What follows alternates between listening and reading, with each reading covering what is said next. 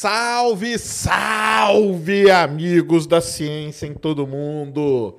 Muito boa noite, muito bem-vindos a mais um Ciência Centim, hoje especialíssimo por vários motivos, hein? Estou aqui com a Ned. Tudo bom, Ned? Tudo bom, Sérgio? Boa noite. Boa noite a todos. Muito bom. Além disso, hoje é o episódio número 100 do Ciência Sem Fim. Isso aí. E, além disso tudo, é hoje um especial sobre o James Webb. Isso aí, depois de muitos e muitos anos, temos imagens do James Webb, imagens oficiais. Hoje quem está aqui com a gente, parceiro, é a Insider Store. Um salve para a galera da Insider, muito obrigado aí, essa parceria aí nesses 100 programas aí, quase todos. A Insider estava aí com a gente. Estou aqui eu com a minha Tech T-shirt, tá? Aquela camiseta tecnológica que não tem odores. Você pode pegar ela e sair vestindo, não, não amassa nem nada. Né? E o legal é que a Insider não é só essa camiseta, né?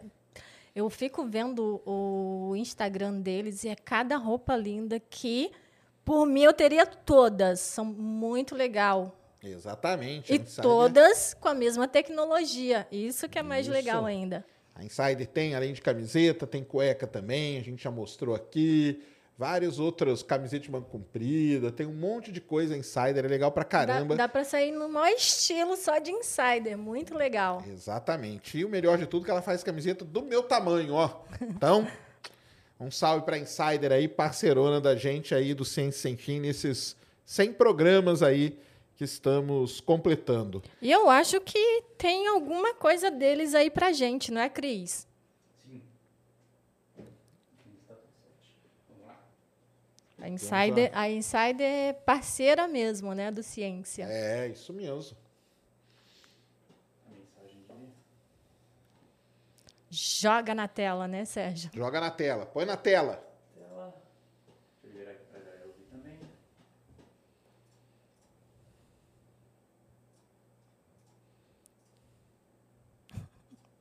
O pessoal está perguntando se você mostrou a cueca. Não, essa ainda não. Essa no programa mil.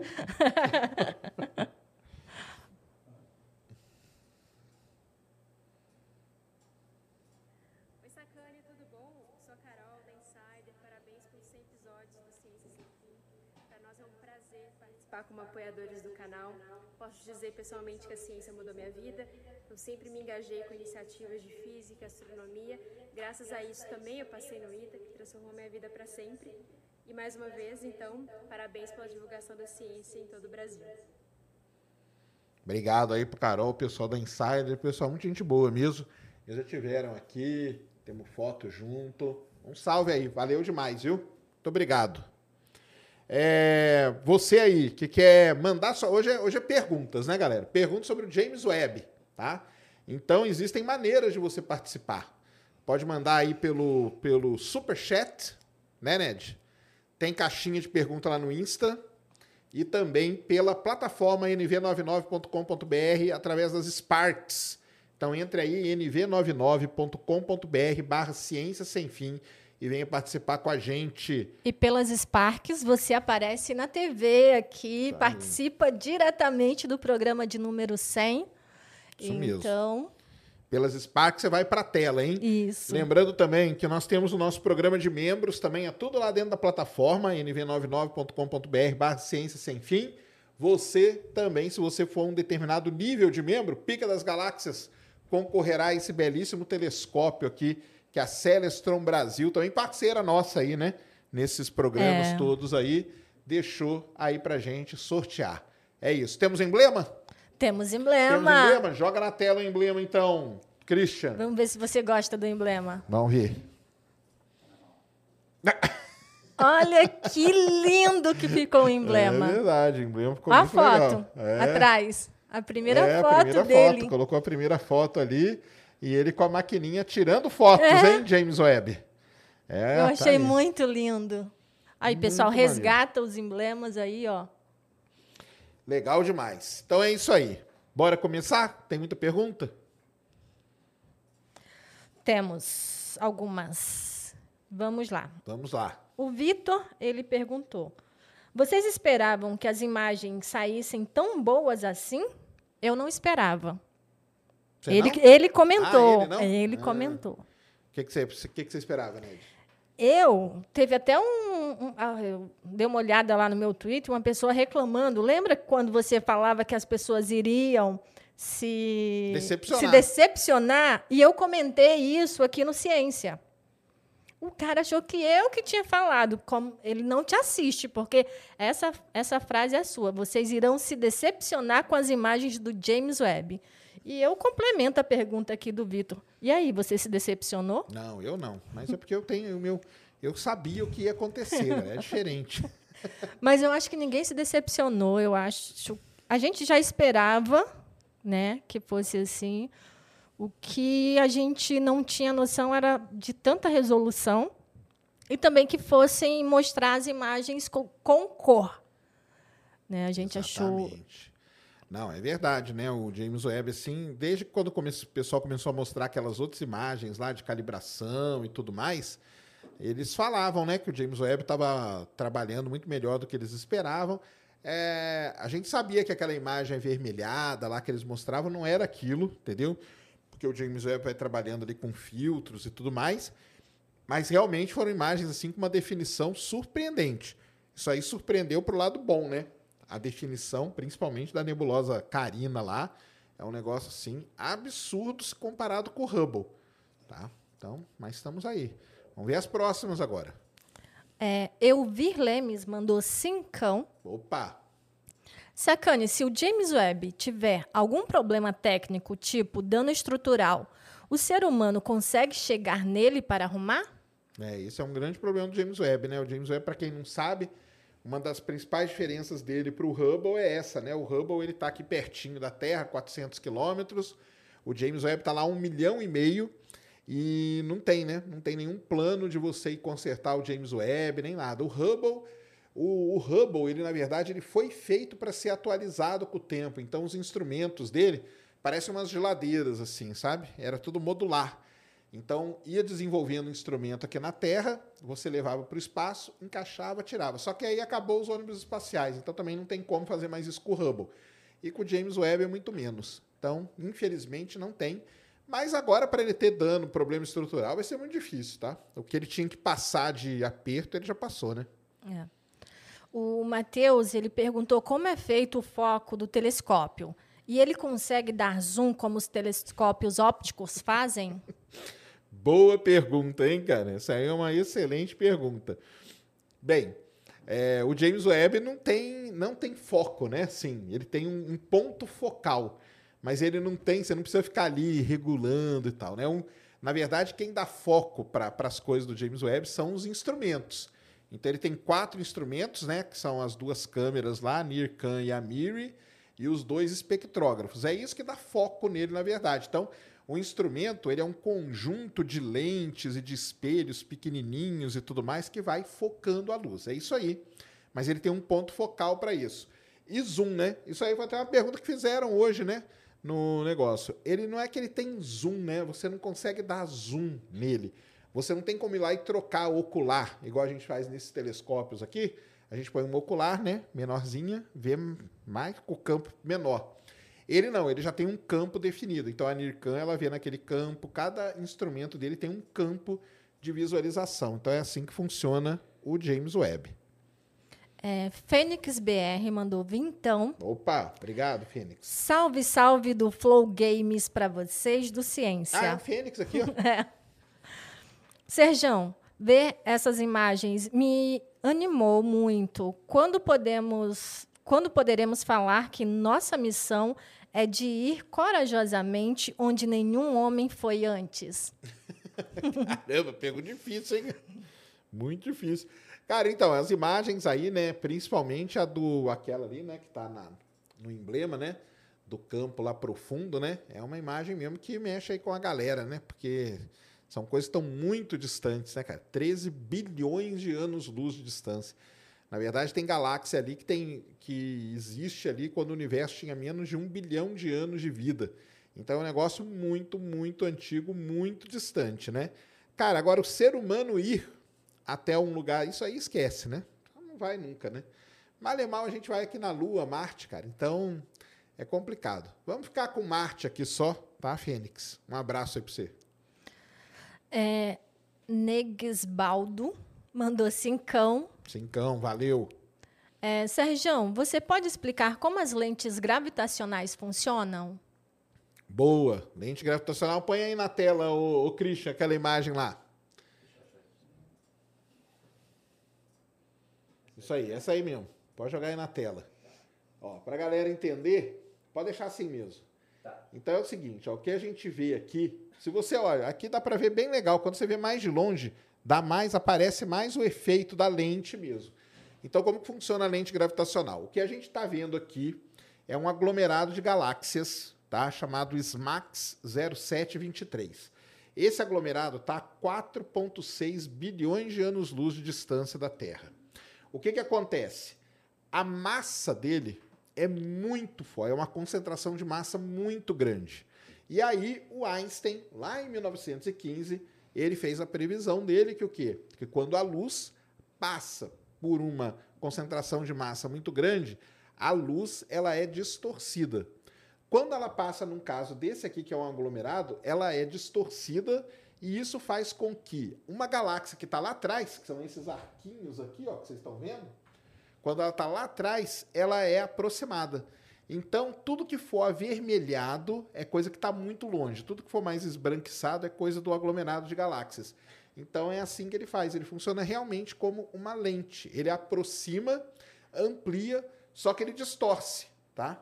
E o mais legal é o seguinte, já, já até mostraram na imagem, né? Agora eu não vou saber qual que é desses arcos aqui, mas tem dois arcos aqui que é a mesma galáxia, porque na verdade ela acaba se repetindo. Tá? Então tem aglomerado de galáxia que ele, ele mostra três da mesma galáxia, quatro da mesma galáxia. E se você não entendeu, um jeito bem fácil de você entender é o seguinte: pegue um copo na sua casa e coloque um pouquinho de água nele e aponte ele para uma luz. E fica mexendo com ele assim, você vai ver que a luz está fazendo esse efeito. É exatamente o mesmo efeito. Por isso que chama lente gravitacional, porque ele funciona como uma lente mas usando a força gravitacional, ou seja, a massa do aglomerado que está aí na frente, beleza? Beleza. O Leovídio Bezerra. Grande Leovídio. Mandou dezão. Valeu, Leovídio. É, Sérgio, a análise de determinada galáxia, entre aspas, mais distante, ali no campo profundo pelo James Webb, será feita com uma é, fixação específica na observação desta galáxia? Qual será o recorde? Boa pergunta, né? Vai aí, Christian, nas imagens. Vai ali nas imagens. Isso, desce aí. Isso. Não, vai aqui nessa primeira aqui, ó. Na esquerda aqui. Isso. É, clica nisso. Agora desce. Desce, desce. Pode ir lá nas imagens. Isso. Aí vamos aqui, ó. Pega, desce. Deixa eu ver aqui qual que é legal. Aquela lá, ó. É. Isso. Então, Leogídio, é o seguinte, ó. O que, que, o que, que o James Webb faz? Na verdade, ele tem um negócio que é muito legal. O, quem faz esse estudo é um, um equipamento chamado espectrógrafo. Tá? É o espectrógrafo é que faz isso. Então, olha só. O James Webb ele tem dois espectrógrafos, tá? Um chamado NIR-SPEC, tá? NIR-SPEC, e o outro chamado NIRIS. Esse NIR-SPEC, ele consegue fazer de uma vez só o espectro de centenas de objetos. Para essa imagem aqui específica, essa primeira, os pesquisadores escolheram 48 galáxias. Então, são 48 objetos que estão ali fazendo o, o, espectro, que é essa curva aqui, ó, ao mesmo tempo. E eles colocaram ali, ó. Eles marcaram. Então aqui tem galáxia a 11.3, a 12.6, a 13 e a 13.1 bilhões de anos. Lembrando que isso aqui eles fizeram só para apresentar. Só nessa brincadeira, eles já chegaram em 13,1 bilhões de anos-luz de distância.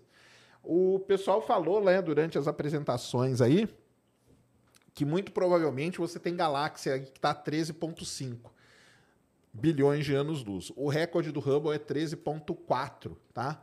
E, e, hoje, durante a entrevista coletiva lá do, do, pessoal da NASA, eles falaram que o James Webb pode quebrar o recorde indo a 13,6. Então, o recorde deve ser 13,6, mas nessa imagem aqui deve ter galáxia 13.5. E é assim que é feito. E o outro, o outro, o outro espectrógrafo dele, o NIRIS, é mais legal ainda, porque ele faz o espectro de tudo que tiver no campo de uma vez só. Então, isso é uma das grandes inovações do James Webb. Antigamente era como você falou, você tinha que ir galáxia por galáxia fazendo o espectro e tudo. Agora não. Agora faz tudo uma vez, tá? Tá. É, Leia é, perguntou: quais os tipos de linguagem de programação usada nele? Salve estudante aqui, computação viçosa. Viçosa! Viçosa! Morei em Viçosa. Viçosa eu morei. Aliás, um salve para Viçosa, terra do melhor doce de leite do planeta Terra, hein? Fica lá em Viçosa. Grande salve aí. É, Leia, né? Então, Leia, o negócio é o seguinte: é, programação que é usada para quê? Tá? Pra, porque, por exemplo, para processar os dados, eu acho que o pessoal está usando Python, entendeu? Então tem os códigos de Python aí já, todos disponibilizados em alguns sites aí, onde o pessoal usa para processar a imagem. Para manter o telescópio lá, eles devem usar alguma linguagem um pouco mais robusta, acredito, um C da vida, alguma coisa assim, tá? Para programar os comandos e tudo mais, né? Mas para processar os dados deve ser Python que eles vão usar. Deve não, eu já vi alguns códigos em Python aí para processar os dados, tá? É, Marcos César mandou cincão. Valeu, Marcos. Fiquei com dúvida na primeira imagem profunda do James Webb. Tem uma galáxia vermelha cheio de pontinhos vermelhos ao redor. Seria estrelas gigantes? Então, cara, aquilo lá ou são estrelas, tá? Ou são estrelas, mas pelo que o pessoal falou, provavelmente são aglomerados de estrelas. Então, uma coisa que o James Webb mostrou e que muita gente não prestou atenção é isso. Além de mostrar a galáxia, ele mostrou também esses pontinhos aí que são provavelmente aglomerados de galáxia. Clica aqui na imagem, o, o Christian, para dar um, um zoomzão nela aqui. Tipo isso aqui, ó. Então você pega esse arco aqui, ó.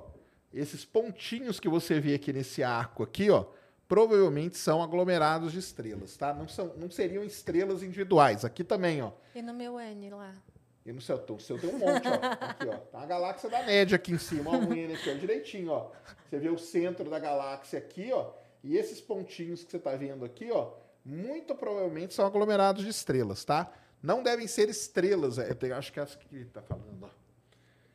Não devem ser estrelas individuais, tá? Mas aglomerados estelares, o que é muito importante também. Uma coisa que eu achei bem legal na, nessa imagem do James Webb, uh, não sei se você percebeu isso, as pessoas foram atrás, elas dão zoom, elas ficam procurando é. algo. Isso foi muito legal que é muito legal, né? Ficar vasculhando a imagem, né? Cada é. vez que você dá uma olhada, você vê coisa diferente. E a gente vê vez. o interesse das pessoas pela astronomia. Isso é. é, isso é incrível. Isso é mesmo. O William Stuane mandou quinzão. Opa! Valeu, William. Olá, Sérgio Ned. Na imagem nebulosa Carina, muito linda, qual a vantagem do infravermelho comparado ao Hubble? Vamos lá, vai lá na, na, nas imagens lá, Christian, que nós vamos abrir outra agora. Nebulosa Carina, né? Então, é, volta aí, volta mais um. Então, é, sobe, sobe. Essa aqui do meio, ó, essa coloridona aqui. Desce, desce, desce, desce. Aí, ó. Essa aí da, da essa aí, essa primeira aí. Isso. Então, cara, vamos lá.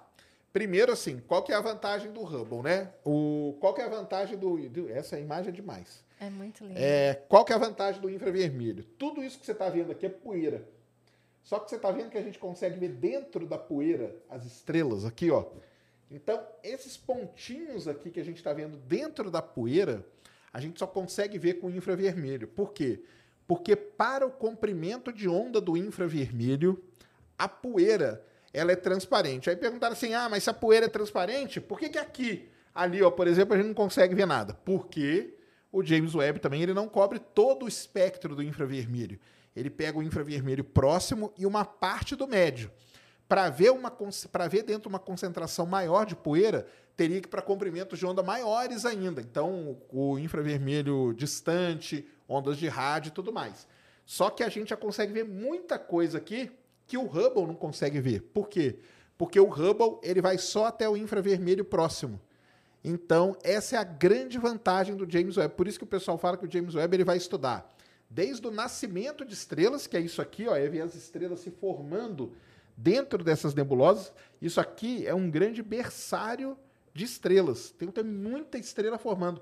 E outra coisa, não é qualquer estrela, não. As estrelas que formam aqui na nebulosa Carina são estrelas muito grandes, tá? muito mais massivas que o Sol. Então, essa é a grande vantagem do infravermelho, é poder ver dentro dessas nuvens de poeira e gás aqui. Beleza? É, Felipe é, mandou cincão. Valeu, Felipe. O James Webb fará observações de dentro da Via Láctea e terá condições, capacidade para observar buracos negros supermassivos? Então, muita gente está perguntando esse negócio, né? O, o James Webb, galera, fica a 1,5 milhão de quilômetros de distância da Terra. Então, ele só vai ver a nossa galáxia, ele não tem como ver ela de fora, entendeu? Não tem. Aliás, a nossa galáxia é um problemaço isso pra gente, porque a gente, para estudar, é muito difícil você estudar algo quando você mora dentro dele. Por exemplo, você mora numa cidade. Se você não pegar e sair de um helicóptero, um avião, um drone e ver a cidade de cima, você nunca vai saber como que é a forma da cidade. Se você está aí no centro da sua cidade, você vai olhar, você não vai conseguir saber a forma dela. A Via Láctea é a mesma coisa. O James Webb vai estudar coisas na nossa galáxia, que é a nebulosa da Carina. Essa aqui, ó, ela está a 7.600 anos-luz de distância, está aqui pertinho. Mas vai estudar também coisas que estão fora da nossa galáxia, como a primeira imagem lá, que são coisas que estão a bilhões de anos-luz. E isso, na verdade, é a grande versatilidade do James Webb. Ele vai poder estudar coisas muito próximas, que são planetas e tudo mais, e vai poder estudar também coisas que estão muito, muito distantes, tá? Então fica aí essa dica e essa versatilidade do James Webb. Estamos sendo invadidos. Estamos sendo invadidos? Estamos. Opa! E aí, tudo bom? Te dar os parabéns. Obrigado, valeu demais. Parabéns pra essa equipe aí. Parabéns. 100 episódios hoje, é isso? 100 episódios, 100 E aí, como é episódios. que você tá se sentindo? Muito bem, né? Legal demais, né?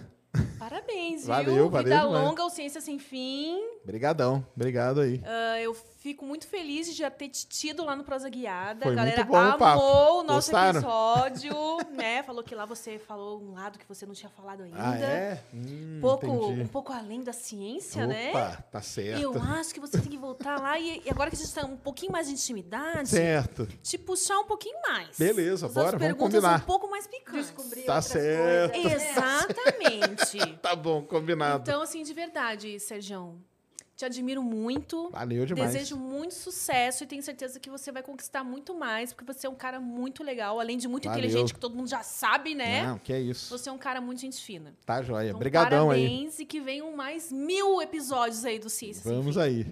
Obrigado e vida longa e próspera lá para pro, Prosa. pro Prosa Guiada também. Vizinho aqui também, Vizinho, né? vizinho de porta aqui, ó. Vizinho de porta. Tamo junto. Valeu Beijo. demais. Beijão, M. Obrigado, viu? Valeu. Tá aí, ó. Vamos lá, pessoal. Sigam o Prosa Guiada também. Muito legal. Vai Tive lá assistir depois do episódio que o Sérgio Vai, participou. assiste lá. assiste. Aliás, tem o nosso corte lá. Astrologia é um dos cortes mais vistos aí, é eu falando de astrologia lá no Prosa. Obrigadão aí, a Amy, a galera toda aí. Então é isso, né? Respondemos, né? Do, do infravermelho. Sim. Show. Vitinho. Vitinho Plays. Vitinho? Não é o Vitinho do Flamengo, não? Não. Não é. Tá jogando. Tá agora. jogando. É verdade. Calma, não, não vem atrapalhar, não. Deixa ele lá Tá no certo, cantinho tá dele. certo. Mandou 27 27 e 90. Opa, 27 e 90. O pessoal fala, ah, por que ela fala tão... Isso é coisa do Sérgio, Uma coisa tá, pessoal? minha, galera. Se cada galáxia, se cada galáxia dessa tem vários planetas, você ai- ainda acredita que estamos sozinhos? Sozinhos. Totalmente. Mas sério, Sérgio, nenhuma duvidazinha, Não, porque isso aí foi muito engraçado, né? Que eh, eu postei a foto, o pessoal assim, aí, o arrogante aí, ó. e acha ainda que nós estamos sozinhos. Aí tem o pessoal que fala assim, e tem gente que acha que nós estamos sozinhos no universo. Galera, pode ter trilhões de galáxias, pode ter o que for. Mas na hora que você vai fazendo a conta, para ser o que a gente é, A conta não é bate. muito pequeno, é muito pouca chance, galera. É muito... Tudo bem, ah, tem todas essas galáxias aí. Ah, tudo bem, tem muitos, muito, muitas estrelas. Quantas delas são parecidas com o Sol? Só isso já vai eliminar uma- um monte. Quantas delas vão ter planeta? Já elimina um monte. Quantas delas têm planeta parecido com a Terra na zona habitável, com um tamanho, com uma atmosfera e tal? Só aí que você vai eliminando. Então, assim, é porque você está vendo o todo. Aí quando você vê o todo, você fala, cara, nós não estamos sozinhos. Mas não é assim, entendeu? Ainda acredito. Mas pouca chance não significa chance nenhuma. Exatamente. Você é bate o pé e fala que não Não. Até a o dia chan- que apareceu um. A dia. chance existe, né? Vem aqui me cobrar. O ET, pode vir me cobrar aqui o dia que vocês aparecerem aí. Eu tô aqui. Tô pra aqui. pedir desculpa, né? É. O Não, Bruno. mas é, só para completar, realmente, essa imagem aí, é, eu acho que a NASA Não, até fez de E um propósito. pontinho, tipo um grão de areia aquilo. Isso, exatamente. Se te imagina, tem um outro grãozinho do lado que tem a mesma coisa ou mais. Então isso aí meio que buga a cabeça da gente, e aí o pessoal fala, né?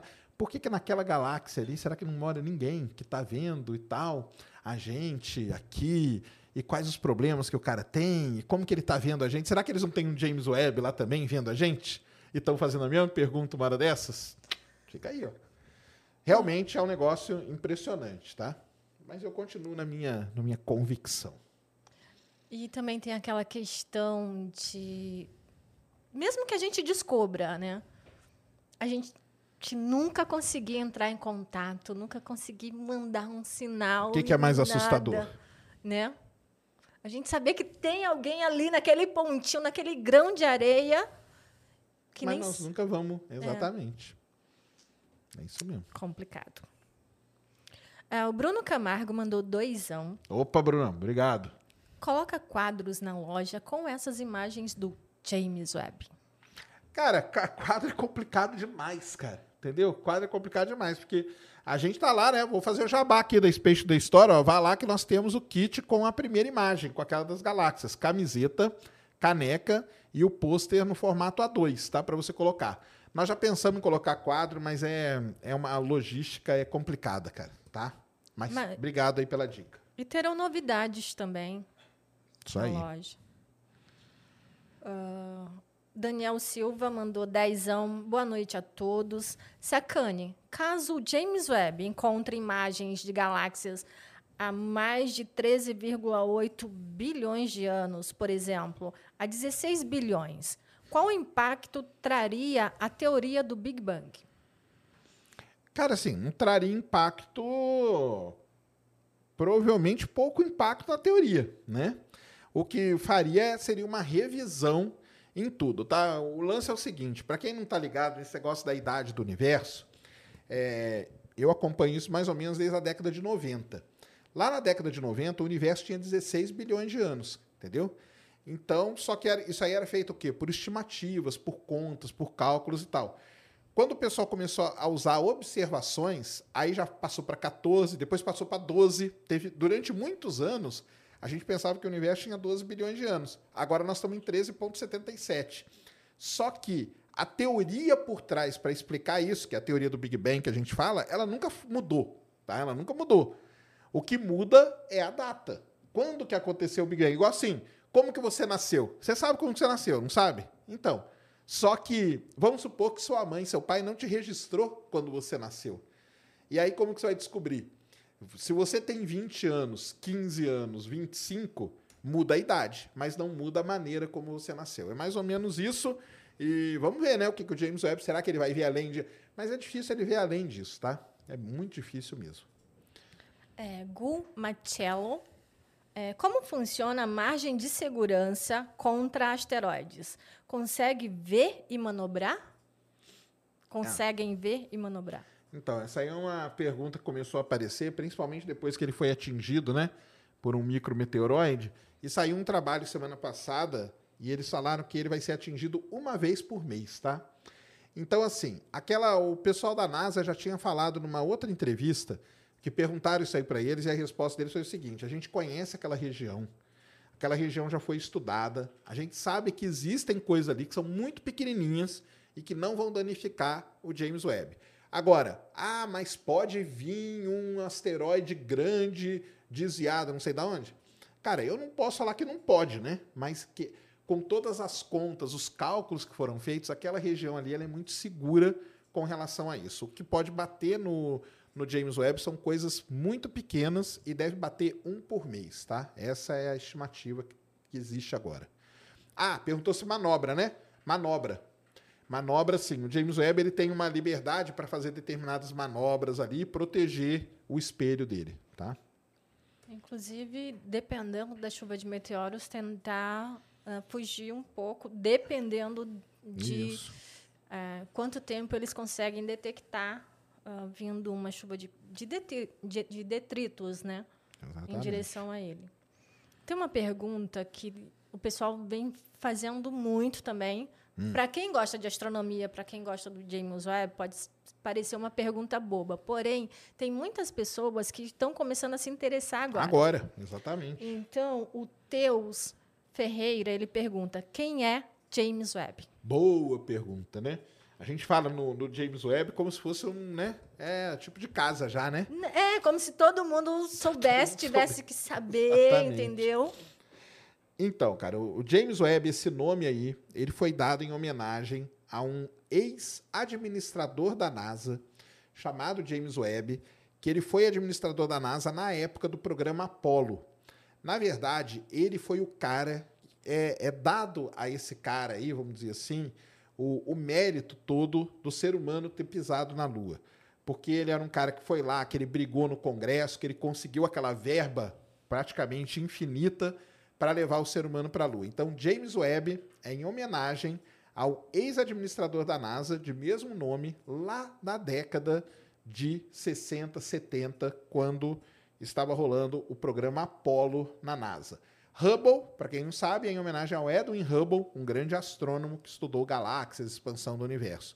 E o James Webb é em homenagem a esse cara aí. Então ele é uma pessoa, você bater aí James Webb no Google, você vai ver a foto dele e tal lá. Então é isso aí. Fabiel Costa mandou cincão. Opa! Como é feita a transmissão dos dados obtidos pelo telescópio para a Terra? Manda um abraço para minha esposa Maria Costa de Tremembé. Tremembé, um salve para Tremembé, um salve para sua esposa, tamo junto, muito obrigado. Transmissão é feita via ondas de rádio, cara, tá? Então o James Webb, lembra lá quando a, a sequência, uma das primeiras coisas que ele abriu assim que caiu assim para o lado dele foi uma antena, uma antena que faz a comunicação. Então o que acontece? Ele capta o sinal das galáxias lá, por exemplo, aquela galáxia, ele ficou 12 horas e meia, né, a primeira imagem. 12 horas e meia captando o sinal, guardou ali no, no computador dele e depois transmitiu para a Terra via ondas de rádio. E é bem rápido a transmissão, porque ele está, embora um milhão de quilômetros, você ah, um milhão de quilômetros é muita coisa, mas não para transmissão via ondas de rádio, tá? É, Guilherme, ele perguntou quando, se- quando serão as próximas? Acho que imagens. É, isso é uma pergunta que muita gente fazendo, né? Porque o pessoal acha que agora o James Webb vai a cada dia soltar meia dúzia de imagens.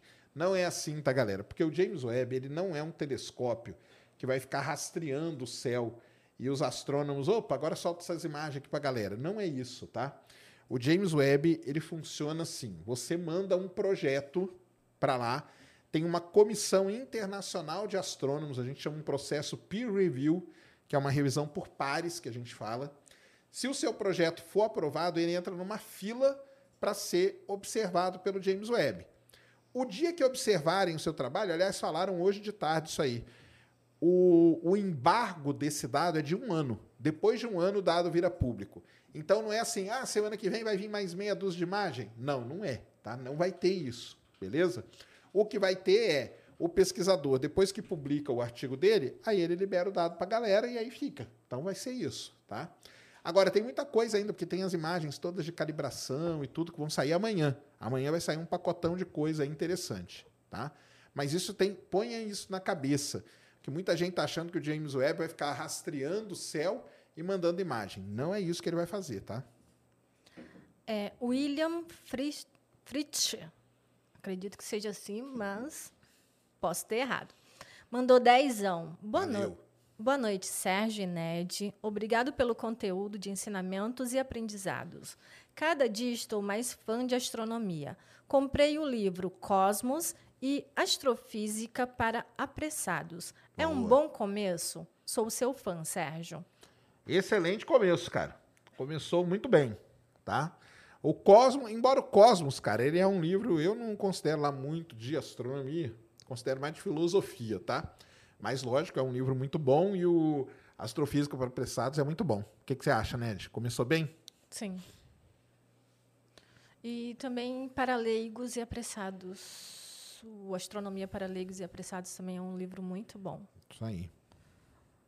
Fábio Dani Luzzi mandou 10,90. Valeu, Fábio. As imagens serão públicas ou restritas à pesquisa? Isso aí que eu falei, né? Então, o James Webb ele vai fazer o trabalho para um determinado. Por exemplo, você, Fábio, imagina que você é um astrônomo e mandou lá para estudar, sei lá, Andrômeda, beleza? O James Webb fez o estudo, manda o dado para você, o dado é seu, tá? O dado é seu. Aí você vai pegar, vai analisar aquele dado, vai escrever seu artigo, tal, e não sei o quê. Depois de um ano, o seu dado vai ficar público. E aí vai. É, a impressão, eu, eu sei porque o pessoal tem essa dúvida muito grande, é por causa do Hubble. O Hubble funciona igualzinho. Só que o Hubble hoje, pessoal, ele está com 30 anos no espaço.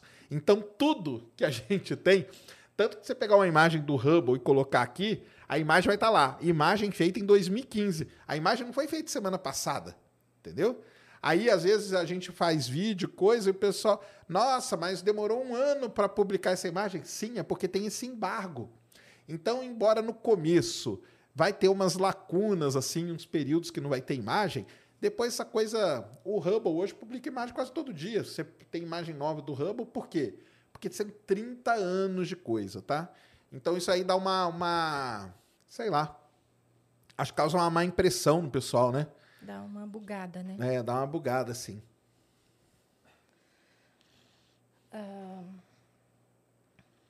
R. Fonseca, o que, vo- o que você acha sobre estes vídeos de objetos retangulares e outros se aproximando do Sol? Do Sol. Do Sol, né? Isso. Cara, isso aí não é absolutamente nada, tá? Não tem objeto nenhum ali se aproximando do Sol. Nenhum objeto. Tirem isso da cabeça. Tirem isso da cabeça. O que acontece ali, normalmente, ou é coisa, é um pixel da própria, da própria câmera, do SDO, do sorro e tudo mais. Às vezes é um processamento que o cara fez e apareceu aquele negócio. Não existe nave daquele tamanho se aproximando do Sol. Mesmo porque faça só um exercício, uma coisa que ninguém faz.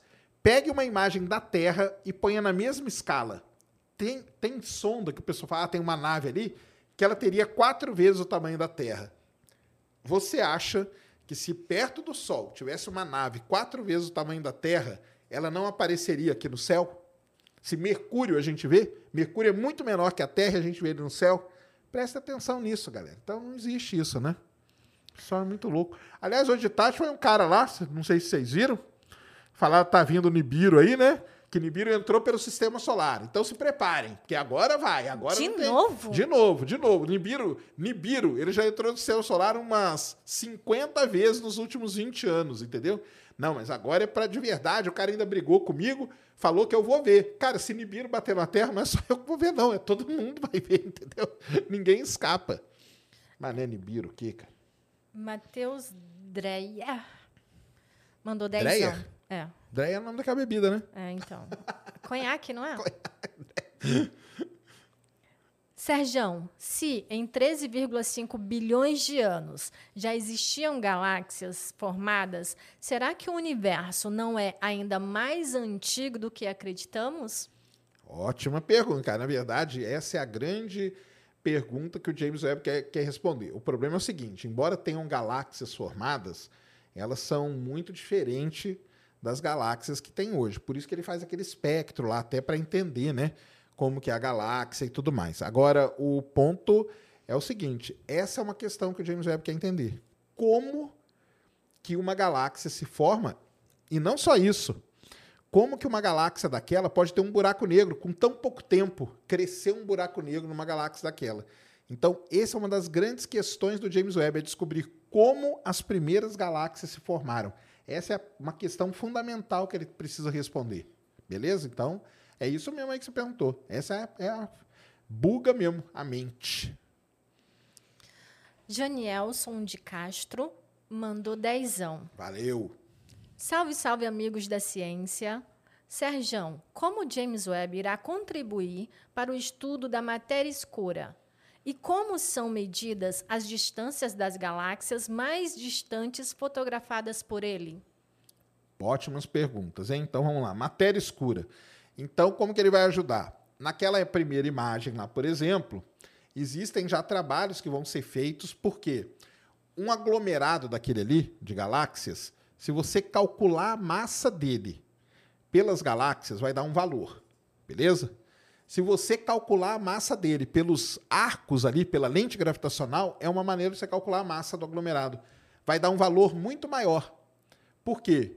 Porque tem uma grande quantidade de matéria ali que a gente não vê. E a gente chama de matéria escura. A gente não vê a matéria, mas ela está ali. Então o James Webb vai conseguir meio que mapear a distribuição de matéria escura usando esse tipo. Como ele tem uma nitidez muito maior, uma resolução muito melhor, o, o mapa de distribuição de matéria escura que ele vai fazer vai ser muito melhor do que o Hubble, por exemplo, que já fez isso também. Mas vai ser muito mais bem feito com o James Webb, beleza?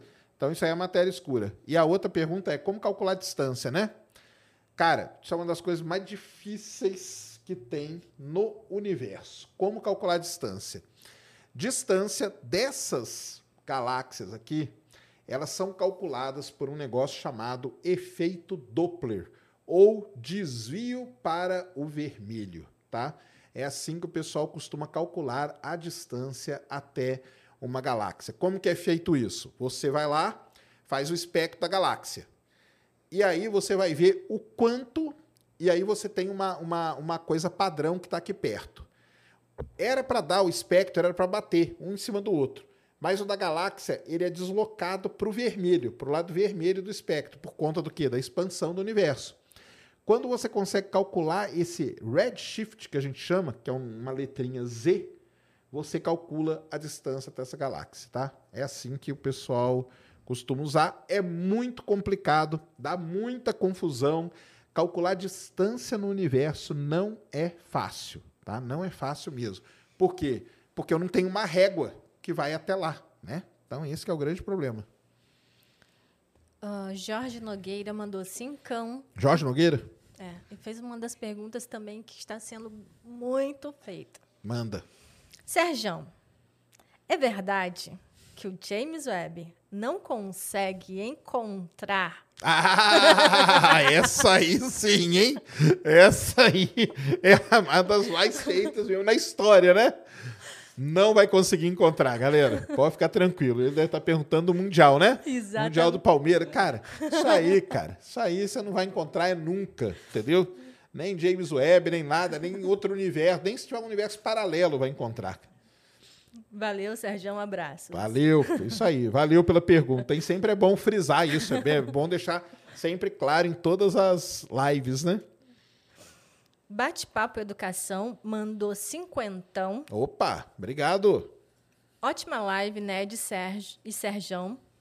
Qual é o processo de colaboração, de colaboração dessas imagens feitas pelo James Webb? Processo de colaboração? Bem, hoje lá no. no... Coloração. Ah, coloração.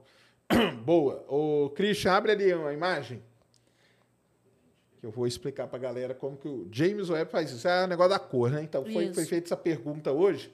Volta ali. Nessa daqui? É, pode ser essa aqui mesmo. Desce aqui, deixa eu ver se aqui vai ter o que, eu, que a gente precisa. Não, não, volta. Tem que voltar um. Aqui, ó. Essa aqui, ó, que tem essas letrinhas aqui embaixo. Os filtros, né? É.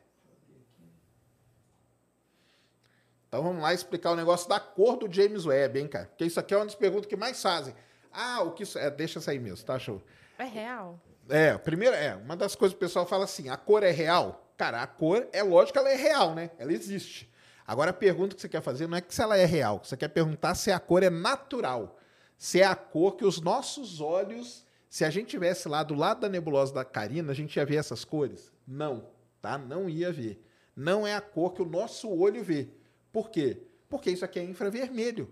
Aí o pessoal fala assim, ué, mas é infravermelho e é colorido? Como que é isso? Então, ó, aqui embaixo da imagem, olha aqui embaixo da imagem, ó, tem ali vários numerozinhos e letras. F090, F187. O que, que é isso? Isso são os filtros. Por quê? Christian, vai aí no Google, escreve assim para mim, ó. Abre uma abinha aqui e escreve assim, ó. Escreve aí James Webb. Escreve aí James Webb. É, Will, que é W-H, W-H-E-E-L, espaço filter. Isso. Boa. Agora vai ali nas imagens. Boa. Pode pegar aqui. Pode pegar essa aqui, ó. Essa aqui que tem essas letrinhas todas aqui, ó.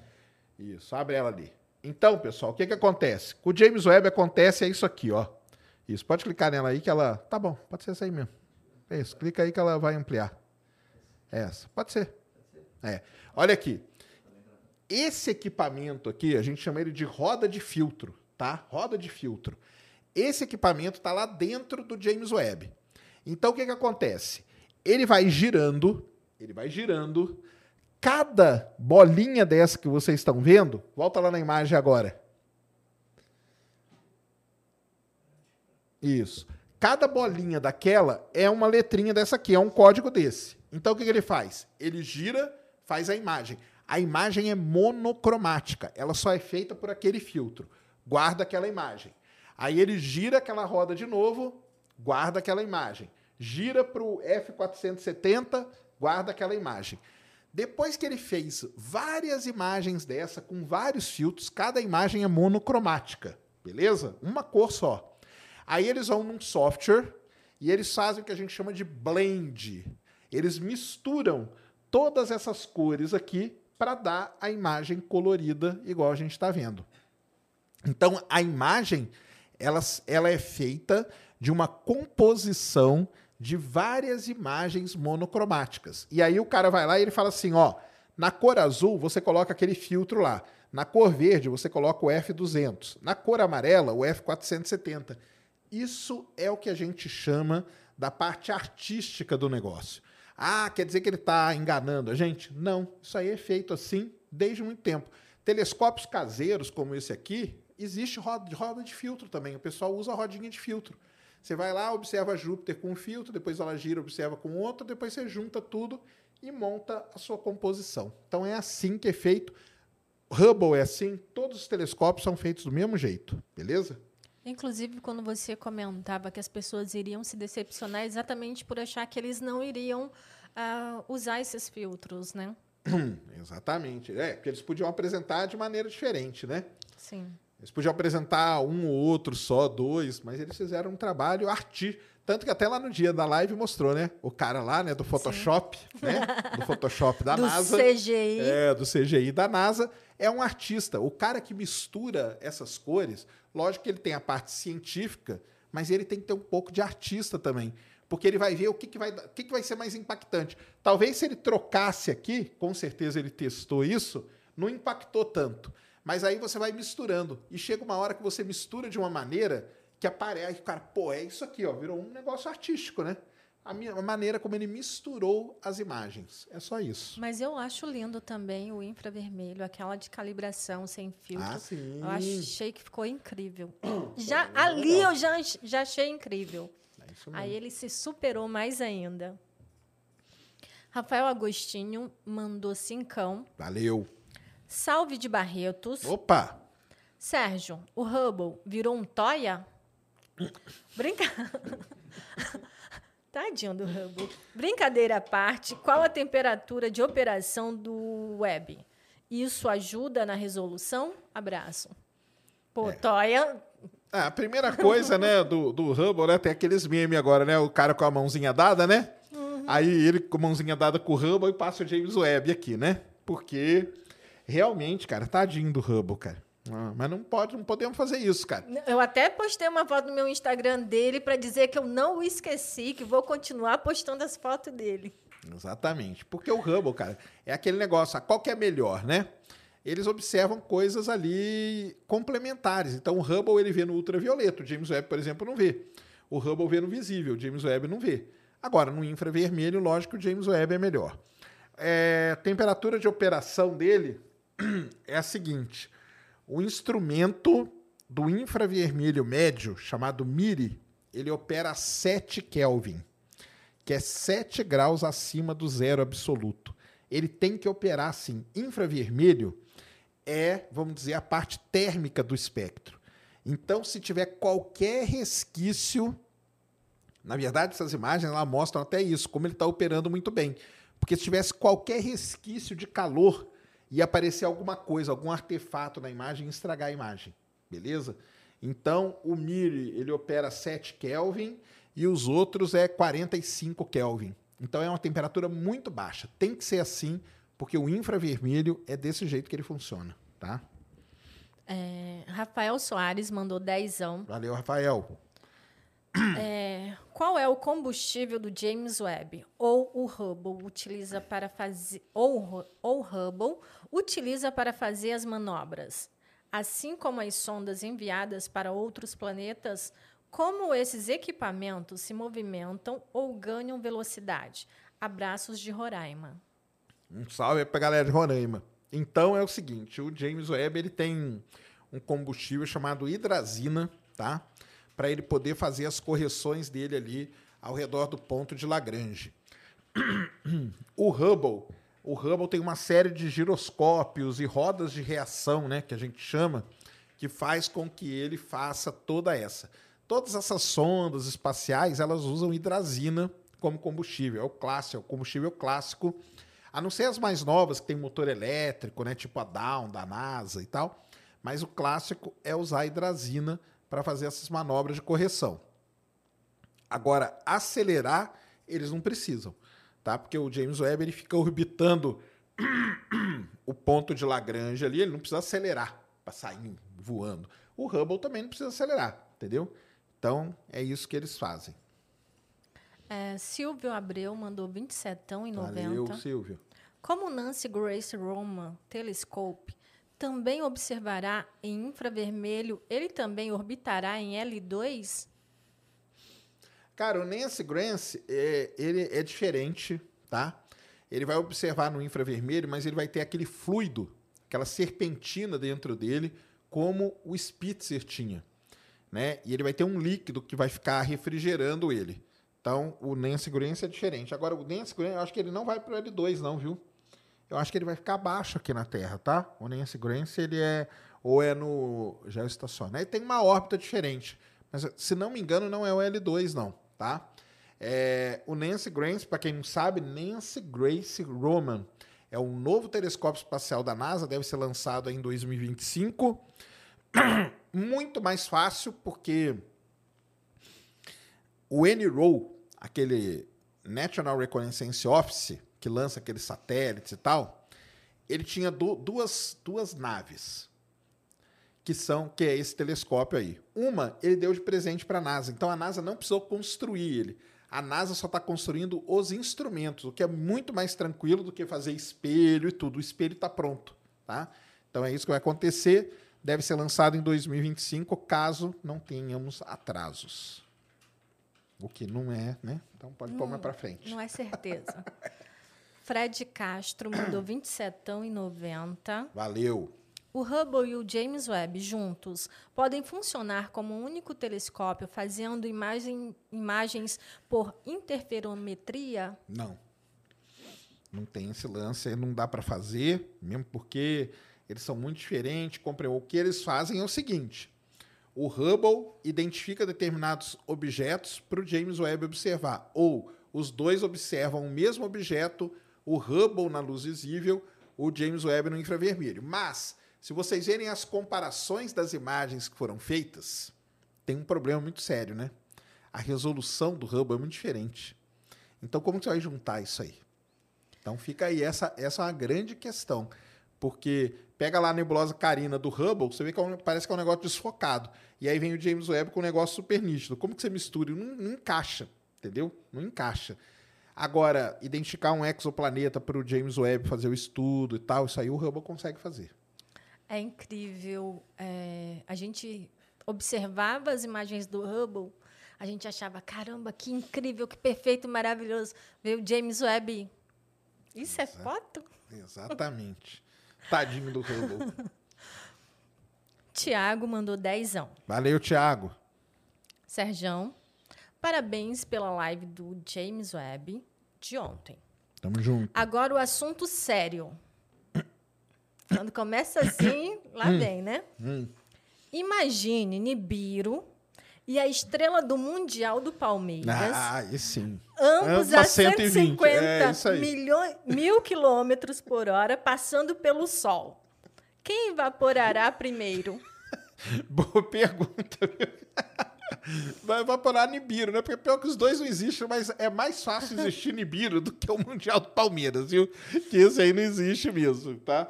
Aliás, né, Ned? Nossa live ontem ficou em primeiro do YouTube, viu, galera? Foi pro em alta? Foi pro em alto, ficou em primeiro lugar aí durante alguns minutos. Eu fiz o print porque é eterno, né? É, o print é eterno. O print é eterno, então tá lá. Agora, a gente deve estar em vigésimo e coisa assim. Então, obrigado a todo mundo aí que assistiu a gente lá. Foi legal pra caramba. É, Johnny Marcon mandou 10 e 90. James Webb consegue observar o disco de acreção do buraco negro? Cara, então isso é uma pergunta que muita gente está fazendo, né? Ah, o James Webb vai estudar buraco negro? Vai lá nas imagens lá, Christian. Vamos abrir uma outra lá para mostrar para a galera aqui. O, primeira coisa, o James Webb não vai fazer uma imagem igual o IHT faz do, do, do buraco negro, porque aquilo lá é ondas de rádio. Você precisa ter um comprimento de onda muito maior para poder chegar lá. É, não, tem que ir na. Isso, volta. Isso. É, abre essa aqui, ó. Essa aqui. Aí desce. Desce, desce, desce. Pode ser. Não, desce mais. Pode ser qualquer uma dessas duas aí, tá bom. Pode ser essa aí. Então, é, fazer aquela imagem igual o EHT faz, não vai fazer, porque precisa de um comprimento de onda muitas vezes maior para poder chegar lá. O infravermelho, ele para antes, tá? O infravermelho, cara, não é solução para tudo, não. É porque também ficou essa impressão, né? Ah, agora o infravermelho é a solução para tudo. Não é a solução para tudo. Chega uma coisa que ele que barra ele. Ondas de rádio é a solução para tudo? Também não. Vai chegar uma coisa que vai barrar a onda de rádio. Mas você consegue cada vez mais fundo. É esse que é, que é o lance, tá? Então, o que, que o James Webb vai estudar de buraco negro? Essa imagem aqui mostra bem, ó. Então, ali, ó, tá o quinteto do, do Rapina, né? Nosso amigo Rapina, quinteto do Ste de Stefan. Stefan, que são aquelas cinco galáxias ali. O James Webb fez o zoom naquela, naquela ali de cima. Ó, ela tá, deu o zoom nela aqui. No meio da galáxia, o que, que você tem? Um buraco negro, supermassivo. Então, o que, que o James Webb consegue fazer? Que estudo que ele consegue fazer de buraco negro? Ele vai lá dentro da galáxia, lá no meinho dela, e ele consegue separar, por conta dos espectros dele, o tipo de elemento. E com isso ele consegue ver, por exemplo, qual a composição de gás ao redor do buraco negro, qual é a velocidade do gás ao redor do buraco negro. Então é esse tipo de estudo que ele consegue fazer. A pergunta é, ele estuda buraco negro? Sim. Ele faz foto igual EHT? Isso não, tá? Agora, o disco de acreção, dependendo da situação, ele pode dar algumas pistas. O que, que ele vai fazer no caso do buraco negro da Via Láctea? Ele vai penetrar em algumas nuvens ali, vai entender melhor aquela região e o pessoal do EHT vai usar esses dados do James Webb para melhorar a imagem. Então a imagem que vocês falam que ela é borrada vai ficar menos borrada, tá? Andrews William mandou 10 e 90. Opa, tamo junto. Boa noite, Serjão. Fale da nebulosa Carina. Falo. O que, que você Nebulosa Carina, cara. Nebulosa Carina é aquela nebulosa, fica a 7.600 anos-luz de distância da Terra. Aliás, vai lá, o, o, o Christian, vai ali no, no Google escreve Nebulosa Carina. Nebulosa Carina ela é famosíssima, principalmente. Aliás, tem uma coisa que pouca gente falou. Todas essas imagens aqui do James Webb, elas foram feitas com objetos que ficam no sul, no céu do sul. Sim. Porque era o, o- Pode abrir essa aqui, ó. Porque é o. É o ponto onde o James Webb tá, né? Que tá privilegiado. Então, o céu do sul foi privilegiado. Pode abrir essa aí, isso, essa aí grandona aí. Então, nebulosa Carina, é isso aqui é a nebulosa Carina. Isso aqui é a nebulosa Carina. A gente vê no céu aqui. Então, você aí que mora num sítio, numa cidade pequena, se você olhar perto do centro da Via Láctea ali, você vai ver uma manchona vermelha, é a nebulosa Carina. Por que, ela é famosa aqui pra gente? Porque aí dentro está a estrela Eta Carina. Quem é que é o maior estudioso da Eta Carina no mundo? O Daminelli, astrônomo aqui do IAG. Tá? Então é uma nebulosa muito importante para a gente. Essa aqui é a nebulosa toda. A imagem do James Webb, ela é um pedacinho pequeno dessa regiãozinha aqui da nebulosa. Por isso que muita gente falou, caramba, mas a nebulosa Carina não é aquele negócio? Sim, ela é, ela continua sendo. A nebulosa é isso tudo. O James Webb, ele pega um pedacinho aqui, ó, tá? É uma nebulosa que está a 7.600 anos-luz de distância da Terra e é um grande berçário de estrelas gigantes, estrelas muito massivas, como a própria Eta Carina, que é uma estrela muito massiva estudada aí pelo Daminelli. Então, basicamente é isso. Tem mais alguma coisa para falar da Carina? Não, acho que é isso mesmo. E é incrível, né? É incrível. Muita gente fotografa, é, uma, é um alvo, os astrofotógrafos adoram fazer foto da nebulosa Carina e tudo, tá? E o quinteto de, de- do Stefan, a nebulosa Carina, a nebulosa planetária, o exoplaneta e o campo ali profundo, tudo tá no sul. Tudo, do tá- nosso céu. Tudo do nosso céu. Então tá tudo aqui pra gente, beleza? É, Bruno Souza mandou 10 Brunão? Brunão. Brunão, e aí, Brunão? Salve, salve, ciências. Serjão e Ned, o James Webb enxerga tão longe assim, ele vai ver o início da construção do SLS? O Brunão, ele é invocado com Mas, SLS. de- mas depois vem a pergunta entendi, séria. entendi. Sabemos que estamos em expansão, mas sabemos o centro dela? É possível James Webb analisar? Cara, isso é uma das perguntas que é mais feita, né? Qual que é o centro do universo, né? Não tem centro, cara. Entendeu? Esse que é a questão. O universo a gente considera ele, né, isotrópico e homogêneo. Então, quer dizer, não tem, ah, não, o universo nasceu aqui nesse ponto. Não é assim que a gente considera, tá? Então ele não vai ver o ponto. O que a gente vê são galáxias cada vez mais distantes e é isso que a gente vai ver e expandindo cada vez mais rápido, tá? É isso aí que interessa pra gente. Agora, ah, o universo nasceu aqui para do nosso ponto, presta atenção que eu vou falar, hein, galera? Do nosso ponto de vista, do nosso ponto de vista, a gente pode se colocar no centro do universo para analisar como acontecem as coisas. Mas se a gente morasse em uma outra galáxia, O ET que está lá na. ele se coloca no ponto, no centro do universo para ele. Porque é o ponto de observação dele, Isso. né? Entendeu, Brunão? Então é isso aí. Alestre mandou dezão. Valeu. Olá, Serjão. Comparando a vida com um buraco negro. Buracos negros são complexos e tem vários. E a vida inteligente somente nós. Podemos dizer que a vida inteligente é mais difícil do universo? Mas, como- mas isso aí é óbvio. aí eu não tenho dúvida nenhuma. Buraco negro não é um negócio tão difícil, não.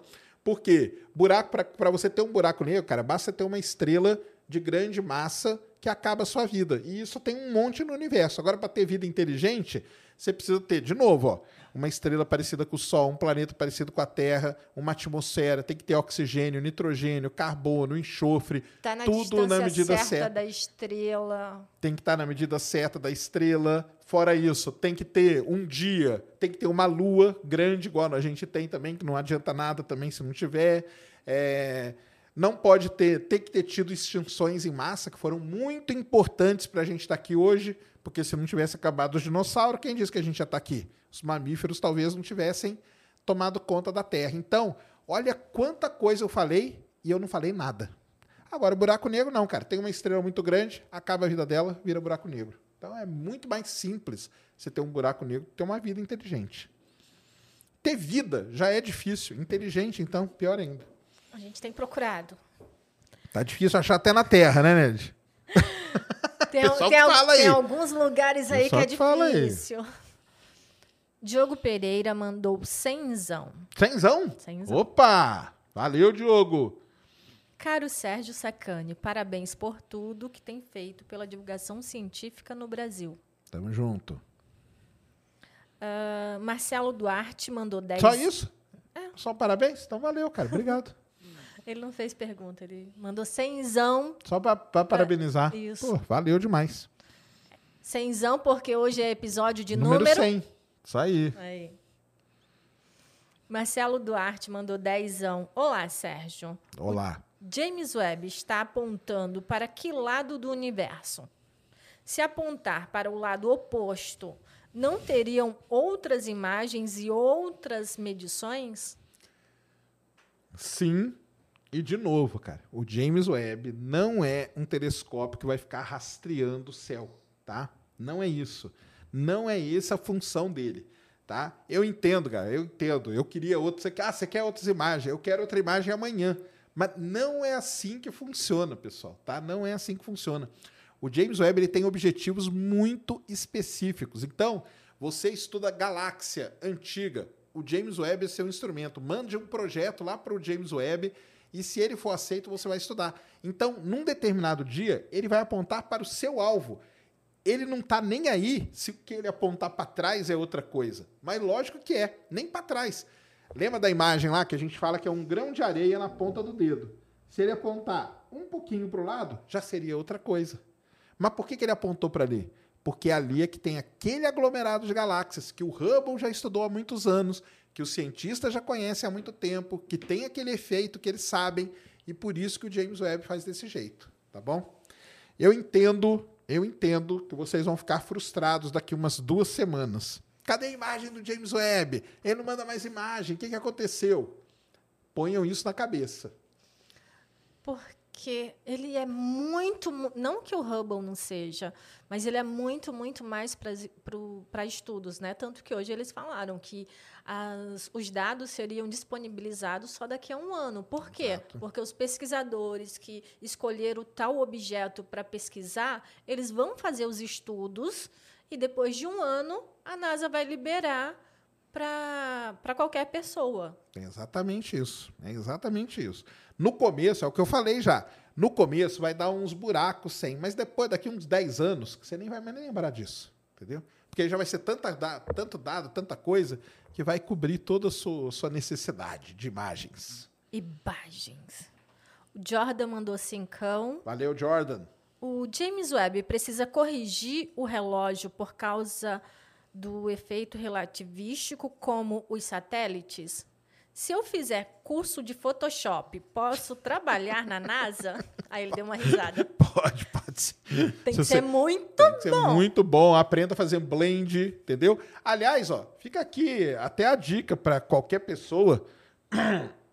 É, existe um. Agora eu não vou lembrar o site, mas existe um site do Hubble, por exemplo, onde tem os dados brutos lá. Você pode baixar os dados monocromáticos e brincar na sua casa, fazer esse blend aí que ele faz. Aliás, se não me engano, o Hubble ele fornece até o software que eles usam para você misturar as imagens e fazer a imagem que você quiser. As entendeu? missões da NASA, né? O- O. Perseverance, Também. o A Juno. a Juno, A Juno, se exatamente. você entrar no site da sonda Juno, você vai ver que tem três imagens RGB. Pega aquelas três imagens, leve no Photoshop e começa a brincar com aquilo. Se você for um cara bom nisso, pode trabalhar na NASA sim. Eles adoram. Não, inclusive, na Juno, se você faz é, alguma imagem né, legal, eles colocam no site deles. Exatamente. É isso mesmo. Então, assim, Já começa mandando umas fotos para eles colocando no site, aí depois, ô, vamos contratar esse garoto, esse que ele é Photoshopista bom. aí é bom. É isso aí. Aprenda a mexer no Photoshop, cara. Tem futuro na, na NASA. Quer dizer que você está enganando as pessoas? Não está, cara. Não está. Nós até demos um exemplo, né, Ned? O cara que tira foto no Instagram e põe um filtro. Quer dizer que não é mais você? Me responda aí. É você. Só que é você, talvez melhorado ou não, né? Ou piorado, Ou piorado. Porque, porque tem uns Exato, que, então, tem uns piorado. filtros Tá. que... É isso aí. Mas deixou de ser você? Não deixou. A imagem é a mesma coisa, cara. Os caras tentam realçar coisas que eles querem entender. E ele perguntou também o lance do quê? De corrigir o relógio. Vai, vai corrigir. Ele faz essas manobras aí todas, ele já corrige tudo isso. É, Marcos é ELX95 mandou vintão. Valeu. Sal- salve, Sérgio. Depois do show do James Webb, é, existe algum projeto novo de telescópios que vão operar além do infravermelho? É, falem mais de outras faixas do espectro. Grande abraço e foi um prazer conhecê-lo pessoalmente semana passada aí no estúdio. Quem que é? Marcos é o que veio Ah, com o- tá, tá. Grande Marcos, beleza. Não, é o que ele Isso. veio aqui junto, é. o do cabelão. Sim, sim. É, Então, cara, é, outros projetos em outros comprimentos de onda, né? A gente tem as ondas de rádio, que são os radiotelescópios aí, vai ter um grande projeto aqui no planeta Terra mesmo, chamado SKA, Square Kilometry Array. Vai ser um radiotelescópio formado por antenas que vão ficar na África do Sul e na Austrália. E elas vão trabalhar juntas e vai ser como se fosse uma antena gigantesca. Esse aí sim pode ajudar a melhorar a imagem do buraco negro. Esse sim vai ajudar em muita coisa. Então, esse é um grande projeto que está para inaugurar aí. Está tá, tá perto de inaugurar. Tem pessoa que fala no final desse ano, ano que vem. Já deve estar funcionando. Chama SKA, que vai observar o universo em ondas de rádio, tá? Ondas de rádio são ondas mais longas do que o infravermelho. Quer dizer que elas penetram mais na poeira ainda do que o infravermelho e conseguem revelar mais coisa pra gente, tá bom? Acho que é isso, né? O Ezequiel Cunha mandou cincão. Valeu. Salve de Franca, São Opa, Paulo. Franca. Nunca morei em Franca, não. Ah, então. Mas conheço. Mas conheço. Terra do sapato. O James vai dizer Terra é o do lugar sapato. que tem o melhor sapato Sapatinho, do é. Brasil. Na, na época tinha mesmo. Na época era tênis. Dharma Yara. O James Webb pode descobrir coisas no nosso sistema solar ou o objeto o objetivo é apenas para mais longe? Não, ele vai estudar Júpiter. Até que saiu a foto de Júpiter lá, né? Então, o- ontem mesmo divulgaram um relatório desse comissionamento, que foi essas imagens que ele foi feito. E no meio ali do relatório tem uma imagem de Júpiter. Que tanto que mostra os anéis de Júpiter, que é uma coisa que a gente quase não vê. Quase não o vê. James Webb mostrou. O James Webb ele vai estudar asteroides e tudo. Até falaram hoje de tarde lá que ele já foi, ele foi aprovado para estudar objetos que se movimentam rapidamente no sistema solar. Então ele vai estudar o sistema solar e vai ser muito legal. Então a atmosfera de Júpiter, Saturno, Urano, Netuno, igual o Hubble estuda, o James Webb vai estudar sim. E tem essa imagenzinha de Júpiter aí que é muito legalzinha. Aparece a Europa e tudo, os anéis, é bem legal mesmo. Eu acho que a imagem que eu vi dos anéis de Júpiter, acho que é da Voyager, não? É, a Voyager chegou a fazer. Muito difícil a gente ver É. imagem. Tem gente que nem sabe que Júpiter tem anéis. É, muita gente, quando eu mostrei, falou: ah, mas É. Júpiter tem anel? Tem. Todos os planetas externos do sistema solar têm anéis. Cleverson mandou cincão. Valeu. É, boa noite a todos. Se apontar o James Webb para a Terra, o que seria possível observar? Essa é uma pergunta que muita gente está fazendo, cara. Ah, vira o James Webb e aponta ele para a Terra. Não vai, não vai observar nada, cara. O que vai fazer vai ser uma mancha preta para o James Webb, porque a Terra é muito quente. Vai saturar o sensor do James Webb, entendeu? Vai saturar o sensor dele, você vai ver uma... Tanto que se você vê as imagens que tem uma bolinha preta, aquelas imagens de calibração, é porque o, o, o, o meinho da estrela satura o sensor do James Webb. Então é assim, o James Webb é um telescópio, cara, ele é muito sensível, muito sensível, tá? Então você não pode sair apontando ele assim para qualquer coisa não, tá? Então ele é muito, muito sensível. Por isso que você não vai apontar ele para a Terra, vai apontar ele para a Terra para quê? O campo que ele vê, olha lá o campo que ele viu, tamanho de um grão de areia. Então ele é para ver coisa longe ou ver Júpiter, planetas assim e tal. Agora, se você virar ele e apontar ele para a Terra, vai ser muito calor sendo emanado da Terra, vai saturar o sensor dele, não vai ver nada, entendeu? Pelo contrário, ele tem que ficar contra- Protegido da Terra. Exatamente. Isso aí. E por mais que fale que ele tá em L2, que é distante, não é tão distante. Não, um milhão de quilômetros não é nada. É muito próximo. Isso aí. É, Fabian mandou cincão. Boa Valeu. noite. O James Webb tem proporções suficientes para detectar vida em outros planetas? A NASA vai divulgar essas imagens para o público? é o que a gente falou do, É o do joinha do é, ET, do né? joinha. Vocês queriam ver um ET dando joinha, né, cara?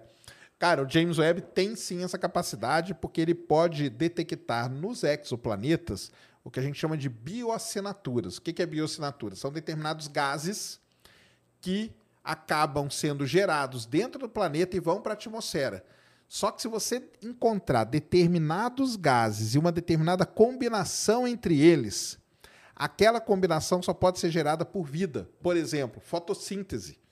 Quando acontece a fotossíntese, é liberado um tipo de gás. O James Webb vai poder detectar esse gás. Se encontrar bioassinatura, bioassinatura é um marcador de vida. Ele descobriu vida. Não é um ET dando joinha, mas já é um negócio que vai, né? Ser uma quebra aí, imagina. Só isso aí já seria um negócio assim, matador. A NASA vai divulgar? Lógico que a NASA vai divulgar, cara. A NASA ela quer dinheiro.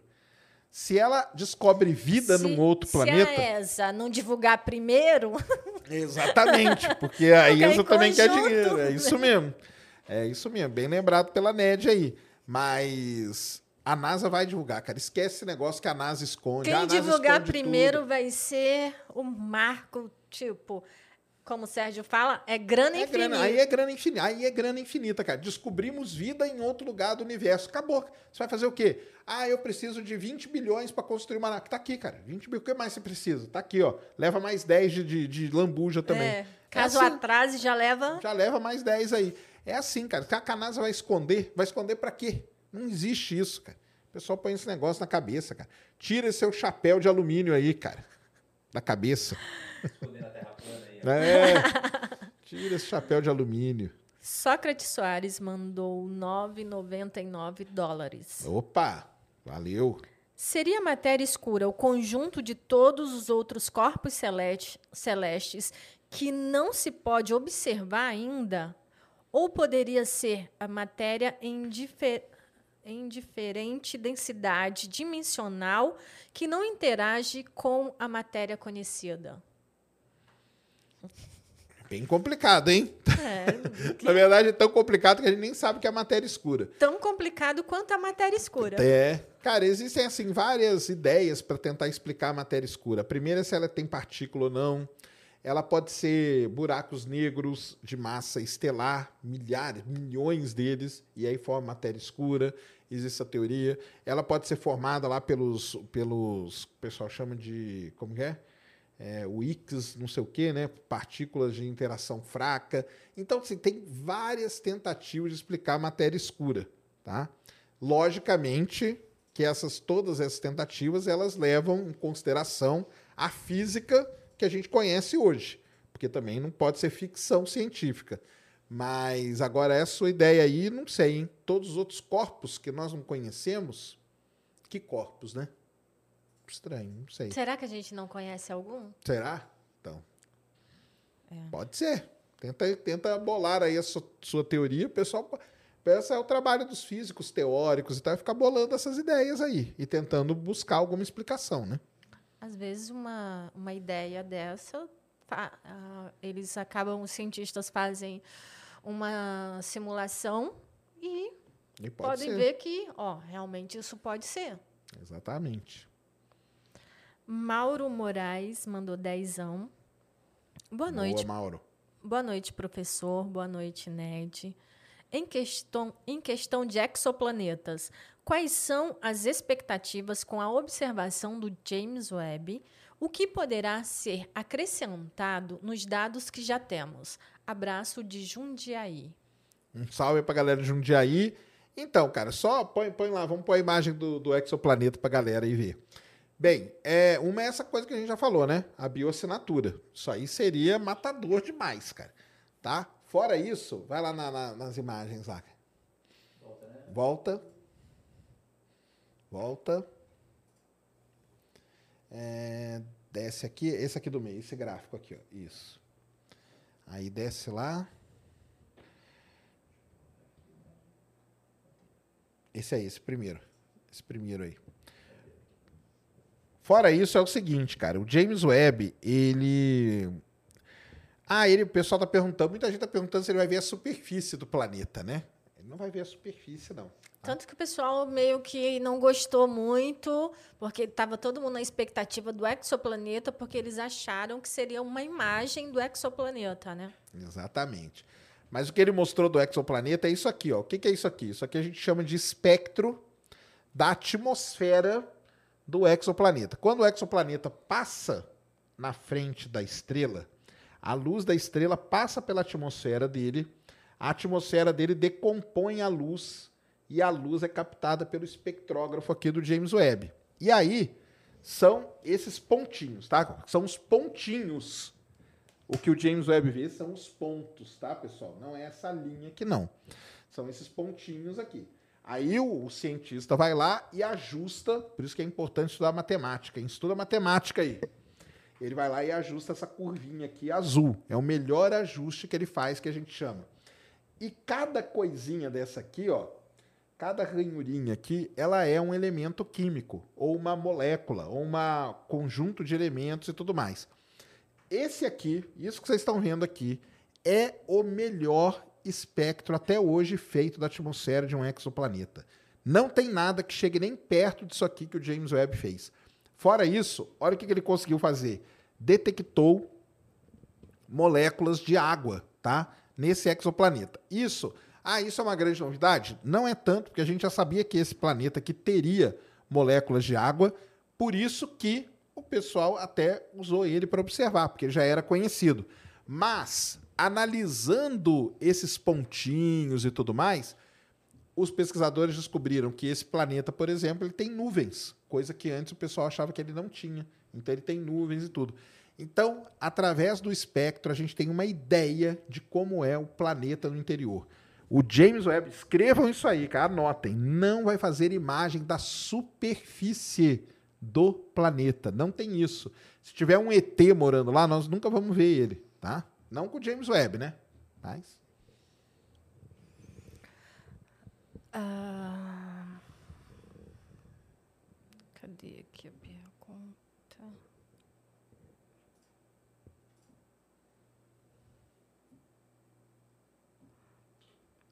Marcos Vinícius mandou. Agora tu, tu vai dar um aumentativo. 111,12. 111. Valeu, Marcos. Boa. Perdi algumas horas admirando as fotos em 360 nesse site. Aí ele mandou o link aqui do site. Um dia conseguiremos mapear com imagens de alta resolução todo o universo observável na profundidade das SMACs. Ficaria anos preso num 360 desses. Abração. Hum. Do SMAX lá, que é o aglomerado de galáxia, né? Isso que eu tô perguntando. Cara, assim, é... mapear todo o universo né, é um negócio muito complicado, né? Então, assim, teria que ter um, uma iniciativa, um projeto muito grande para se fazer isso. Mas hoje já tem essas Pode imagens, né? colocar. O pessoal transforma essas imagens aí. Mandou o site ali para ele? Não. Pedindo tem perguntas para ele colocar na tela. Ah, tá. Então ele, eles teria que ter um projeto muito grande para poder fazer isso, tá? Mas esse lance aí de transformar em 360 e ficar viajando nisso é uma viagem mesmo, cara. É uma viagem. Vai ficar ali o resto da vida se você deixar. você? Temos perguntas no- lá na plataforma, né? É. Tu abre e a gente vê. Ah, os caras colocaram o Igor aqui ó, de chapéu de alumínio. ó. É isso aí. Ah, esse é o chat da plataforma. Esse é o chat tá? da plataforma lá, ó. Aí você pode colocar. plataforma. Tem uns emojizinhos lá, aí, ó. O Igor de chapéu de alumínio lá, ó. Clica aí, Christian. Lu, Luiz Edu, Edu. Fraga. É, Luiz, Luiz Edu, Eduardo Fraga. Luiz Eduardo Edu, Fraga. ele deu uma reduzida aí. Entendi, entendi. Boa noite, Sérgio e Ned. Eu gostaria de saber a opinião de vocês dois sobre Qual a maior revolução que o James Webb vai ou possivelmente irá conquistar e revolucionar o nosso entendimento sobre o universo? Começa aí, Ned. Pra mim, vai ser ah, provar pro Sérgio que ele tá errado. Não, não vai, não. Isso aí não- Pra mim, a Com maior relação de- ao quê? Ao Mundial a do vida, Palmeiras? A Ah, tá. vida, a vida. Tadinho do Palmeiras. Christian é palmeirense, por isso que ele fica assim. Ah, ô, Cris. Mas também, Cris, Olha o time, olha o time que ele foi escolher pra É? torcer, pelo amor de Deus. tem Flamengo Não, aí, vai não, ó. vai não. Qual que é então? Vida? Vida. Vida? Cara, eu também acho que esse lance aí da bioassinatura seria um negócio, cara, iria revolucionar a humanidade, cara. Porque até hoje, principalmente religião, essas coisas assim, né, que fala que não, só existe a gente, pá, pá, pá, igual eu, né? Eu falo isso, mas não pelo lado religioso. Mas imagina, cara, ó, descobrimos vida, cara. Não é só vocês, não. Agora vocês se ferraram aí, cara. Tem aí, tá espalhado por aí. Então é um negócio que revolucionaria a humanidade mesmo, tá? Ia ser legal se eles encontrassem vida, só que sem ah, o conhecimento de vida que a gente tem hoje. Hum, Aí, talvez ia ser mais revolucionário ainda. Os reptilianos. É, isso mesmo. Essa, aliás, o Christian falou um negócio que muita gente fala. Você preferia encontrar uma vida, vamos supor que encontra a vida, você preferiria que ela fosse parecida com a gente ou diferente? E aí, Ned? Uma vida igual à nossa ou uma vida totalmente diferente? O que seria mais legal? Cara, nunca pensei nisso. É, Essa é uma pergunta que os astrobiólogos se fazem. Tem uns que defendem que eles querem encontrar uma vida diferente, que seria muito mais legal a gente encontrar uma diferente da nossa. Ah, mas se, se encontrasse diferente, iam fazer igual fizeram com o Juca. É verdade, Abrir aprender ele. pra estudar. Ah, é, tem que estudar. E aprender ele lá. É. Se fosse igual. Ah, não, é igual a gente. Agora, se fosse diferente, já queriam abrir e tudo mais. Por isso que eles não aparecem. Exatamente. Olha o medo deles. Valeu, Luiz. Qual que é esse aí? Trasks. É isso? Deve ser, né? Qual é a verdadeira cor dessas nebulosas que o James Webb fotografou? Manda um salve, Capim Grosso, BH. Cara, qual é a verdadeira cor? É, do quê? Em que comprimento de onda? A cor do seu, seu olho vai ver? Então, cara, é complicado, porque aquela, aquela a nebulosa carina ali, nós nunca vamos ver com o nosso olho aquela, aquela região ali, nunca, esquece. O que a gente vê, ela é avermelhada. Basicamente, é aquele vermelhão que a gente vê. Quando você olha para o céu, você vê ela. Tá? Então, isso é a cor. Não é que é a cor verdadeira, galera. Não é a cor verdadeira. Tá? É, o, o que você fala de verdadeiro é a cor que o nosso olho vê. Isso é uma cor natural do nosso olho, né? Mas eu acho que as pessoas perguntam nesse sentido mesmo. Se eu observasse, se eu olhasse para ela, qual seria a cor que eu Isso. veria? É a cor natural, é a cor que o olho vê. Então, a gente não veria, primeiro que a gente não veria nada. A gente veria uma, uma mancha preta, porque é poeira pura, aquilo ali é poeira, poeira, poeira e gás, entendeu? Então a gente não teria, não veria nada. Tá? Esse negócio da cor, a- é, o pessoal fica, Fica. fica, fica chateado, né? É, O Igor lá. é melhor o Igor de. Não, é melhor o Igor de chapéu de alumínio. Bruno Belan, é isso? É o Conan, né não? Essa é o fotinha Conan, é o Conan. Conan. Conan é o bárbaro. Isso aí, Conan, valeu. Por conta do James Webb poder observar elementos da origem do universo, pode haver informações que a gente nunca imaginou, como, por exemplo, uma das consequências do período inflacionário, teoria do multiverso. Algo nesse sentido? Valeu e parabéns pelo 100. E beijos para Ned. Beijos, Bruno. Cara, multiverso difícil, porque o multiverso está lá no começo do universo mesmo, coisa que o James Webb não vai. Agora, sim, consequência de outros períodos, é, elementos, a galáxia. Às vezes a gente pensa que a galáxia é de um jeito, na hora que a gente for lá ver com o James Webb, a gente vê que ela é de outro. Isso aí pode é, revolucionar o nosso entendimento sobre a evolução das galáxias, tá? Agora, multiverso, eu teria que ir mais ainda lá pertinho do Big Bang. Aí, ó. O cara mandou aí vários Igor de chapéu de alumínio. É. Acessem também a plataforma, tá, É, pessoal? vamos lá, e, nv99.ai. Lá tem emoji, ó. Você pode ficar brincando com os emojis lá, ó. e as perguntas que vocês, que vocês fazem por lá, elas são mostradas na tela. Como Isso alguém mesmo. comentou, mãe, tô no Flow. Aí, ó. Viu só? É, Marcelo Rodrigues. Chegou outra? Não. Tá. Marcelo Rodrigues mandou dezão. Grande Serjola. Sou muito seu fã. Valeu. Obrigado por com- com- compartilhar e incentivar cultura útil para nosso país, que tanto nos falta. É só isso? Só isso. Então tá bom. Obrigado, cara. Valeu. Tamo junto aí, viu?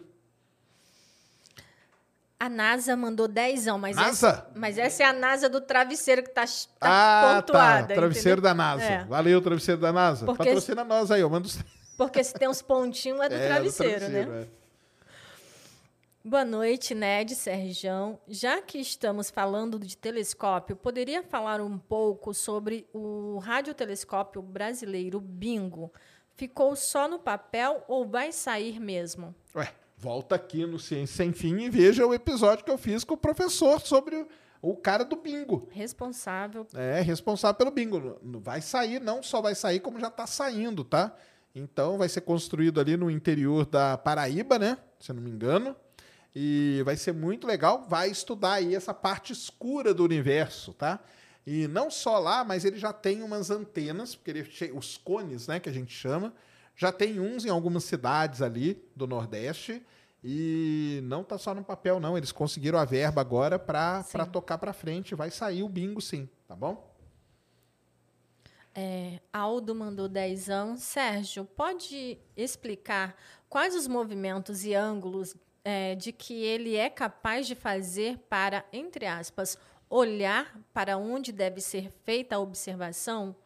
Para apontar para trás, tem que passar seis meses, por exemplo? Isso aí. É exatamente isso. É, pô, acho que nós vamos conseguir encontrar, não. Vai lá no Google, cara. Porque tem uma figurinha que ela, ela é matadora para explicar isso, porque falar vai ser muito complicado.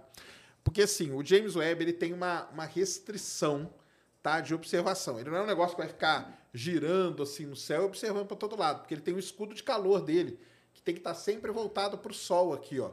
Então ele tem uma restrição. E é exatamente o que você falou. Para ele, pra ele cobrir todo o céu, vai demora esse tempo mesmo. Porque ele ainda está orbitando aqui, né? Ele está orbitando o ponto de Lagrange, sempre voltado para o Sol e fazendo as observações, tá? É exatamente isso. Mas lembre-se, ele não é um telescópio que vai ficar rastreando, não. Mas porque, por exemplo, ó, o exemplo é desse aqui agora. Quando foi sair as imagens, ele estava aqui, ó, olhando para o hemisfério sul do céu. Então ele só conseguiu pegar objetos daqui. Daqui um tempo ele vai estar olhando para os objetos daqui. Se, se o momento de divulgar as imagens ele tivesse do outro lado aqui, no ponto de Lagrange, ele estaria olhando para essa outra parte do céu, seriam objetos do hemisfério norte. Coloca aí, cara, acho que é James Webb. é? James Webb. É, Orbit. Coloca Orbit Move. Vamos ver se aparece alguma coisa. Não, é, tem que ser Move. Assim? Hum, Ou é só MOV? é M-O-V-E. Porque aí tem a órbita que ele vai fazer, o pessoal está explicando. Desce aí, deixa eu ver se tem a figurinha aí. É só a órbita mesmo, né? É só a órbita, só a órbita. Desce aí mais. Ah, não tem. Eu tenho que encontrar como que tem que escrever isso. É porque é, um- é uma, uma movimentação complicada que ele faz, porque o escudo, galera, isso aqui é o escudão de calor dele. Sempre tem que estar voltado para o Sol, protegendo o James Webb. Então ele tem, ele movimenta, mas ele tem uma restrição, tá?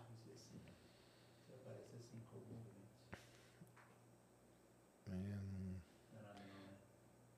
Ah, tira ali o orbit, coloca observation no lugar. Vamos ver se a gente consegue pegar essa imagenzinha, porque ela é legal.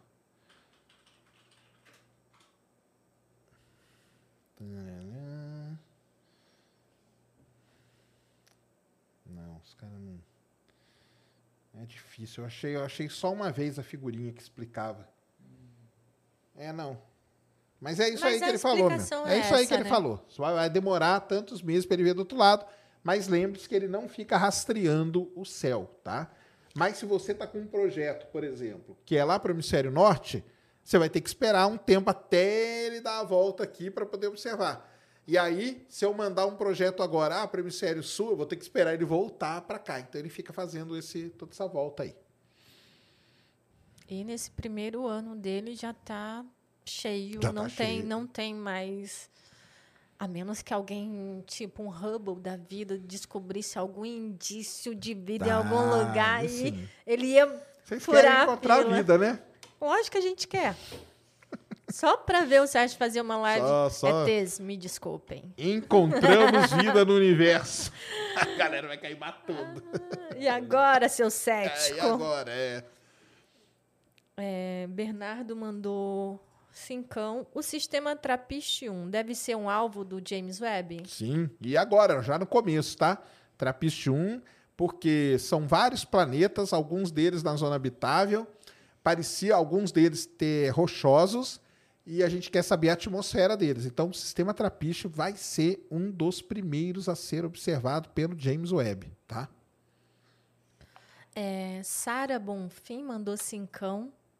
Boa noite a vocês. Fico feliz em acompanhar, ser membro desse canal. Valeu. Obrigada, por enquanto é só. Valeu, Sara. Obrigado. É, Everton, ele mandou vir então. Boa noite, pessoal. Parabéns pelo canal, Sacane. O James Webb pode fazer vídeos ainda que em baixa resolução, tipo ver um planeta ou até a superfície em 30 F- FPS, por exemplo? Seria fantástico. Se não, estou muito desapontado. Abraço. Então, sinto muito, cara. Vai ficar desapontado. Desculpa te desapontar, mas. Desculpa desapontar. Cara, com- o que, que é um filme? Um filme são imagens feitas com um intervalo de tempo, né? Então, assim, ele pode fazer um filme, ele não vai filmar, mas ele pode adquirir imagens com intervalo de tempo e aqui na Terra o pessoal junta e vira um filminho, entendeu? Então, não fique tão desapontado, tá? Não vai observar a superfície de exoplaneta, galera. Ele não vai. Quem que falou? Alguém deve ter falado isso meu, em algum lugar. Ele não vai ver a superfície. Sabe por quê, Sérgio? Quando se fala né, é, na questão de encontrar vida, descobrir vida, as pessoas imaginam. Lembra que a gente estava comentando? É, um serzinho andando É, lá, né? entendeu? Não é isso, Pô, galera. a gente tem satélite aqui que vê até o, Ah. um grão de arroz no chão. Entendeu? Eu acho que na cabeça das pessoas é isso, que vai conseguir observar lá que tem vida e não.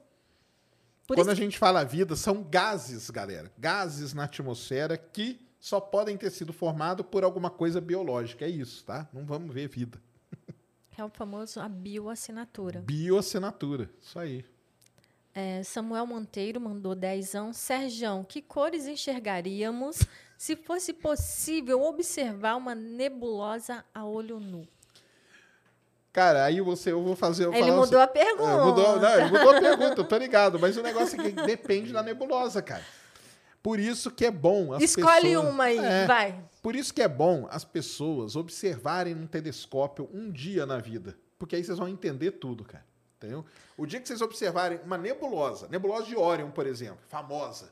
O dia que você enfiar o olho no- e ver a nebulosa de Órion no telescópio, você Vai se pro decepcionar. resto da vida.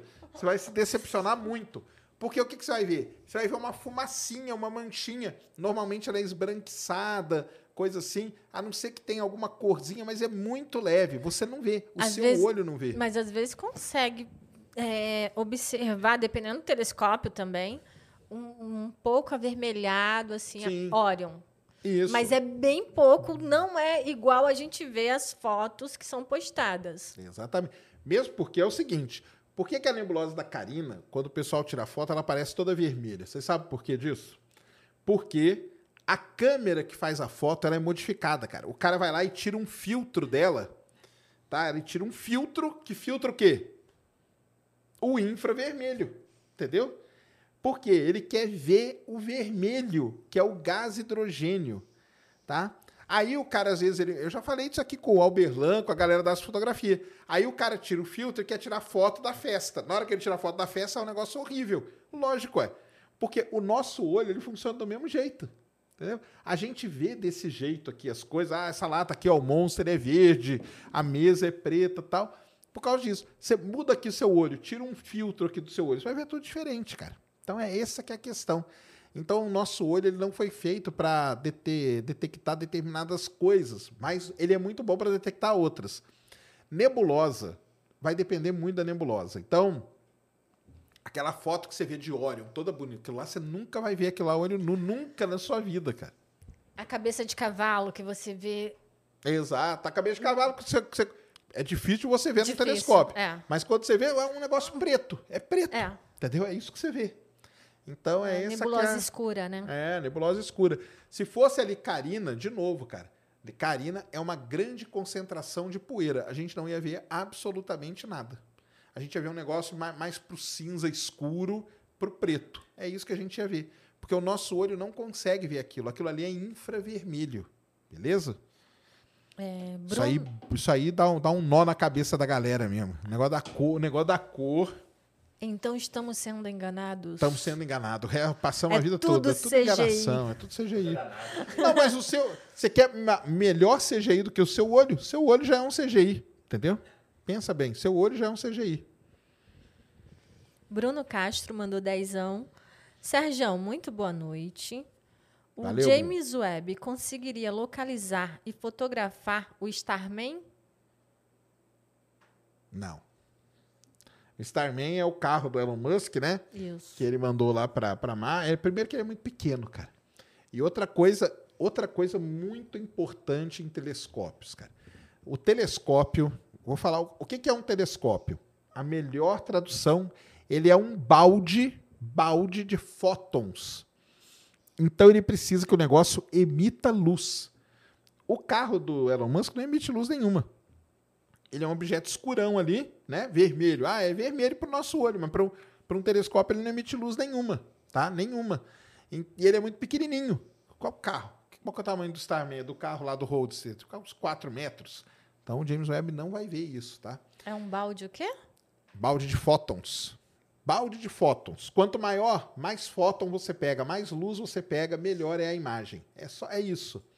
Precisa ter luz. Ah, vou apontar ele para ver a bandeira dos Estados Unidos. Você não vai ver a bandeira dos Estados Unidos. Aliás, o James Webb é pequeno para ver a bandeira dos Estados Unidos, né? Ele tem 6 metros só. Para ver a bandeira tinha que ser muito maior. Inclusive, quero agradecer a, a Celestron Brasil, porque vou levar meu baldão de fótons, Aí, tá? ó. Para observar que o céu fique limpo, por favor. Aliás, e hoje, hoje, tem é superlua. superlua. Aliás, hoje é superlua, a maior superlua. Superlua também já tá virando um negócio corriqueiro, né? É, já, não tem mais já jogou, graça, é, né? Já jogaram aí na sarjeta superlua, viu? Todo dia uma. É, todo dia tem superlua, parece. Mas a- agora, de hoje, dia 13 de julho, Dia Mundial do Rock e também dia da maior superlua de 2022. Porque daqui uns meses vai ter outra superlua e tal. Mas a de hoje é a maior de 2022. É, o Jorge Ferreira mandou doisão. Valeu! O que é vida? Em qual dimensão? Cara, isso é- essa pergunta é muito complicada. O que é vida? Eu, eu perguntei, eu lembro que eu perguntei isso pro Douglas Galante, entendeu? Esse negócio de vida é um negócio muito complicado, cara. Co- Como que você define vida? Então é muito complicado, cara. Muito complicado mesmo. Tem que respirar? E se não respira? É vida? Tem que se organizar? Aí tem vida, vida inteligente, vida organizada. Vida... Então é muito complicado isso. A gente considera a vida, né, assim, em termos bem rasos, isso que a gente conhece, né? Então, tipo, uma planta é um ser vivo, produz um determinado gás quando faz a fotossíntese, e isso pra gente já está suficiente. Se a gente detectar aquele gás, encontrou aquele tipo de vida. Nessa dimensão aí. E, inclusive, quando os cientistas fazem os estudos, quando se fala na busca pela vida, é, sempre é especificado a vida como a conhecemos. É, isso aí tem que ser um disclaimer gigante. Exatamente. E outra coisa, quando eles estão procurando vidas, como o, o Sérgio comentou, eles não estão procurando hominídeos, não estão procurando seres parecidos com a gente. Qualquer indício de vida, qualquer resquício, qualquer coisa que indica que existe um ser vivo. Isso aí. O Thiago Nakadomari, ele mandou 200 ienes. Opa. Será que em algum lugar existe um meteoro da paixão? Deve ter por aí, em algum lugar, né? Só cair, né? ai, ai. Álvaro Xavier mandou dezão. Boa noite, Serjão e Ned. Boa noite. Acompanho os dois. Acompanho há dois anos e já converti alguns que acompanham também. Boa. O trabalho de vocês é incrível, muito obrigado. Já existe algum projeto ou ideia para o próximo telescópio? Sim, é isso aí que nós falamos, chama Nancy Grace Roman. Esse nome aí tá. Ah, quem que foi a Nancy Grace Roman? Ela foi a mãe do Hubble. Ela foi a mulher que ela era diretora de astrofísica dentro da NASA. Quando o Hubble era para ser lançado, ela foi brigar para verba para o Hubble ser lançado. Esse telescópio antes ele chamava W First, só que foi mudado o nome em homenagem a Nancy Grace Roman. Então esse é o novo telescópio espacial da NASA, deve ser lançado aí nos próximos anos e vamos ver, tá? Não vai ser tão grandioso, nem tão diferentão, nem tão bonito, nem tão dourado como o James Webb, mas vai ser um telescópio interessante. O campo de visão do Nancy Grace Roman vai ser muito maior do que de qualquer outro telescópio.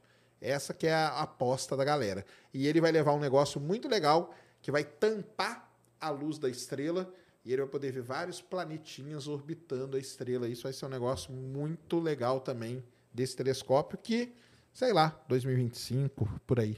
Talvez antes do homem ir para a Lua de novo. Fábio do Carmo mandou cinquentão. Opa, valeu! Sempre te perguntam se você acredita em vida inteligente fora da Terra e já sabemos sua resposta. Boa! Até que enfim, né? Vou mu- Aprenderam. Vou mudar esta pergunta. Na Terra. Você acredita que em algum momento já existiu vida inteligente em outros lugares? Somos muito novos em relação à idade do universo. Mudou a pergunta. Mudou vai, a pergunta. Ou somos muito velhos? Vai continuar com a mesma resposta? Ou não, somos né? muito velhos? Então, cara, isso aí é. Eu, eu continuo com a mesma resposta. Podemos ser muitos, muito velhos também. Muito novos, muito velhos. Isso é toda a teoria lá do paradoxo de Fermi. Explica tudo isso. Explica não, né? Tenta explicar. Então você acha que é, o Perseverance em Marte ele não vai encontrar indício nenhum Não, de que vai. existiu. Ele tá, fa- falou aqui. Se você não acredita nem Ah, se, tá, se não, já não. existiu Não, mas pera lá. vida. Pera lá. Vida, qualquer vida, vida microbiana, micro-organismos, vida bem simples, isso aí eu acho que tá cheio, cara. Isso aí eu sempre falei isso. Até no sistema solar aqui deve ter um monte ali em Europa, em Célado e tudo mais. Só a vida inteligente vida que inteligente que não, tem. teve e, E não nem vai ter. Só a Ok. nossa.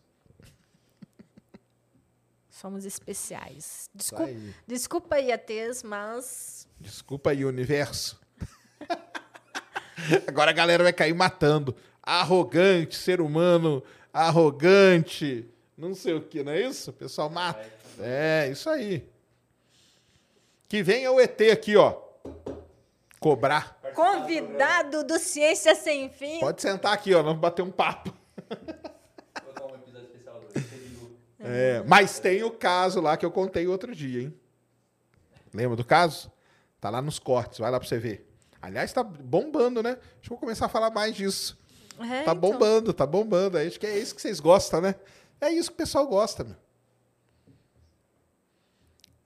Ufologia sem fim, ó. É, ufologia sem fim. Vamos fazer um episódio especial. Ufologia sem fim. Isso aí vocês vão gostar.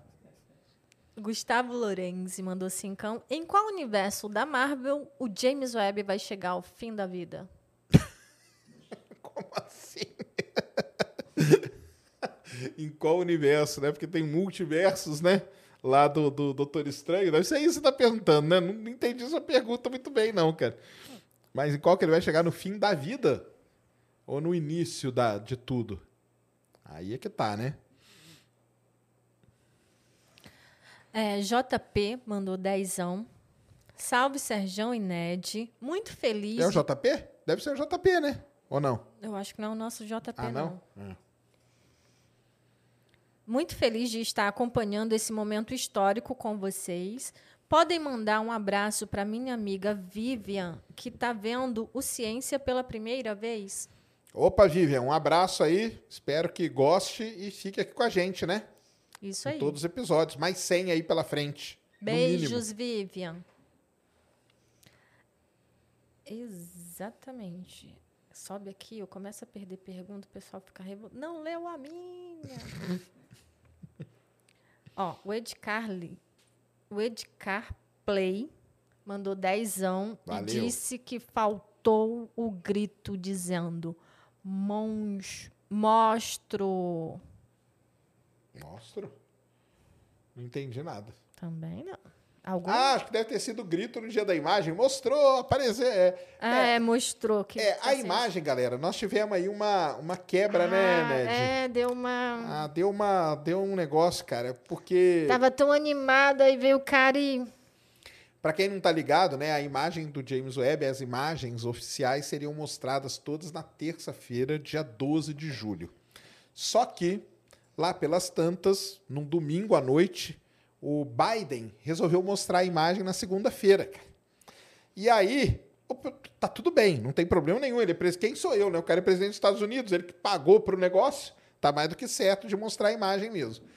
O problema é que eu não sei se vocês acompanharam, né? Mas foi um negócio muito, muito mal feito. Primeiro que atrasou, né? Quanto tempo? Sei lá, uma hora e tanto, né? Mais de uma hora, mais né? de uma hora. Mais de uma hora atrasou para ele entrar. E quando apareceu, ele estava mais preocupado na viagem dele para o Oriente Médio. Ele falou ali aquelas, aquelas palavras de presidente, de político, passou para o Bill Nelson, que eles eram amigos no Senado, que é o administrador da NASA atual. Os caras científicos ficaram ali do lado, só a carinha deles na tela, e na hora que mostrou a imagem foi pequenininha no telão lá no fundo. Ah, cara, aquilo lá foi uma quebra assim de expectativa gigantesca, né? Não, até o pessoal da NASA foi nítido que não gostou. Tanto que na Exatamente. apresentação deles, eles fizeram questão de falar: "Ah, a gente teve que ir lá e mostrar. E, tipo assim, o cara chegou, deu a carteirada, eles só tiveram que obedecer. Infelizmente. Exatamente. Então é. Deu uma quebra. Se deixasse tudo na mão da NASA, ele podia ir lá, mas é porque ele não podia, né? Porque ele ia viajar para o Oriente Médio. E por que, que ele não foi viajar Então, e deixou? É, pô, mas é que ele queria aproveitar esse momento, né? Histórico. É, mas foi, foi, hum, eu não gostei dessa parte aí, cara. Mas fazer o quê? Tanto Quem que a eu, live né? tem um, tem um bom pedaço do Sérgio reclamando Reclama, o da apresentação. Fiquei pistola mesmo, cara. Não, não gostei, cara. Não gostei fazer o quê? Tem nada a ver com a imagem, tá? A imagem é maravilhosa. É, isso a gente fez questão de ressaltar. A imagem é incrível, mas A essa maneira como ela foi apresentada podia ter sido Merecia melhor. mais, né? merecia muito mais. É. Muito mais mesmo. É, João, ele mandou 610 ienes. Opa, valeu, cara. Existe alguma missão que procura barra estuda objetos errantes que não pertencem a nenhuma galáxia? Estrelas podem nascer isoladas no meio intergaláctico? Cara, assim, é existem... estrelas é, errantes, é, né? Tem, tem, tem objetos, né, que, que saem... a- não é que ela nasce desse jeito, às vezes ela é expulsa. Então tem determinadas estrelas que acontece alguma coisa, ou ela ou ela tá perto de um da formação de uma supernova, de um buraco negro, alguma coisa assim, ela toma tipo um coice. Só que isso é tão grande que coloca ela em velocidade de escape da galáxia. E aí, às vezes, ela pode passar pelo meio intergaláctico, tá? Uma colisão de galáxias, né? Colisão Tanto também. que a g- foi- já foram feitas simulações é, que Andrômeda e a Via Láctea, quando colidir, se a gente ainda estivesse aqui, talvez a gente nem percebesse, porque a distância entre os objetos é tão grande que eles não irão colidir um com o outro. Quando a gente fala ah, que elas vão colidir, a gente imagina que os objetos irão, só que não. Uns acabam se aproximando, outros se afastando, exatamente isso que você está comentando. É isso mesmo. Mas existem sim, tá? Trabalhos que buscam essas, essas coisas assim mais estranhas aí viajando pelo universo, tá?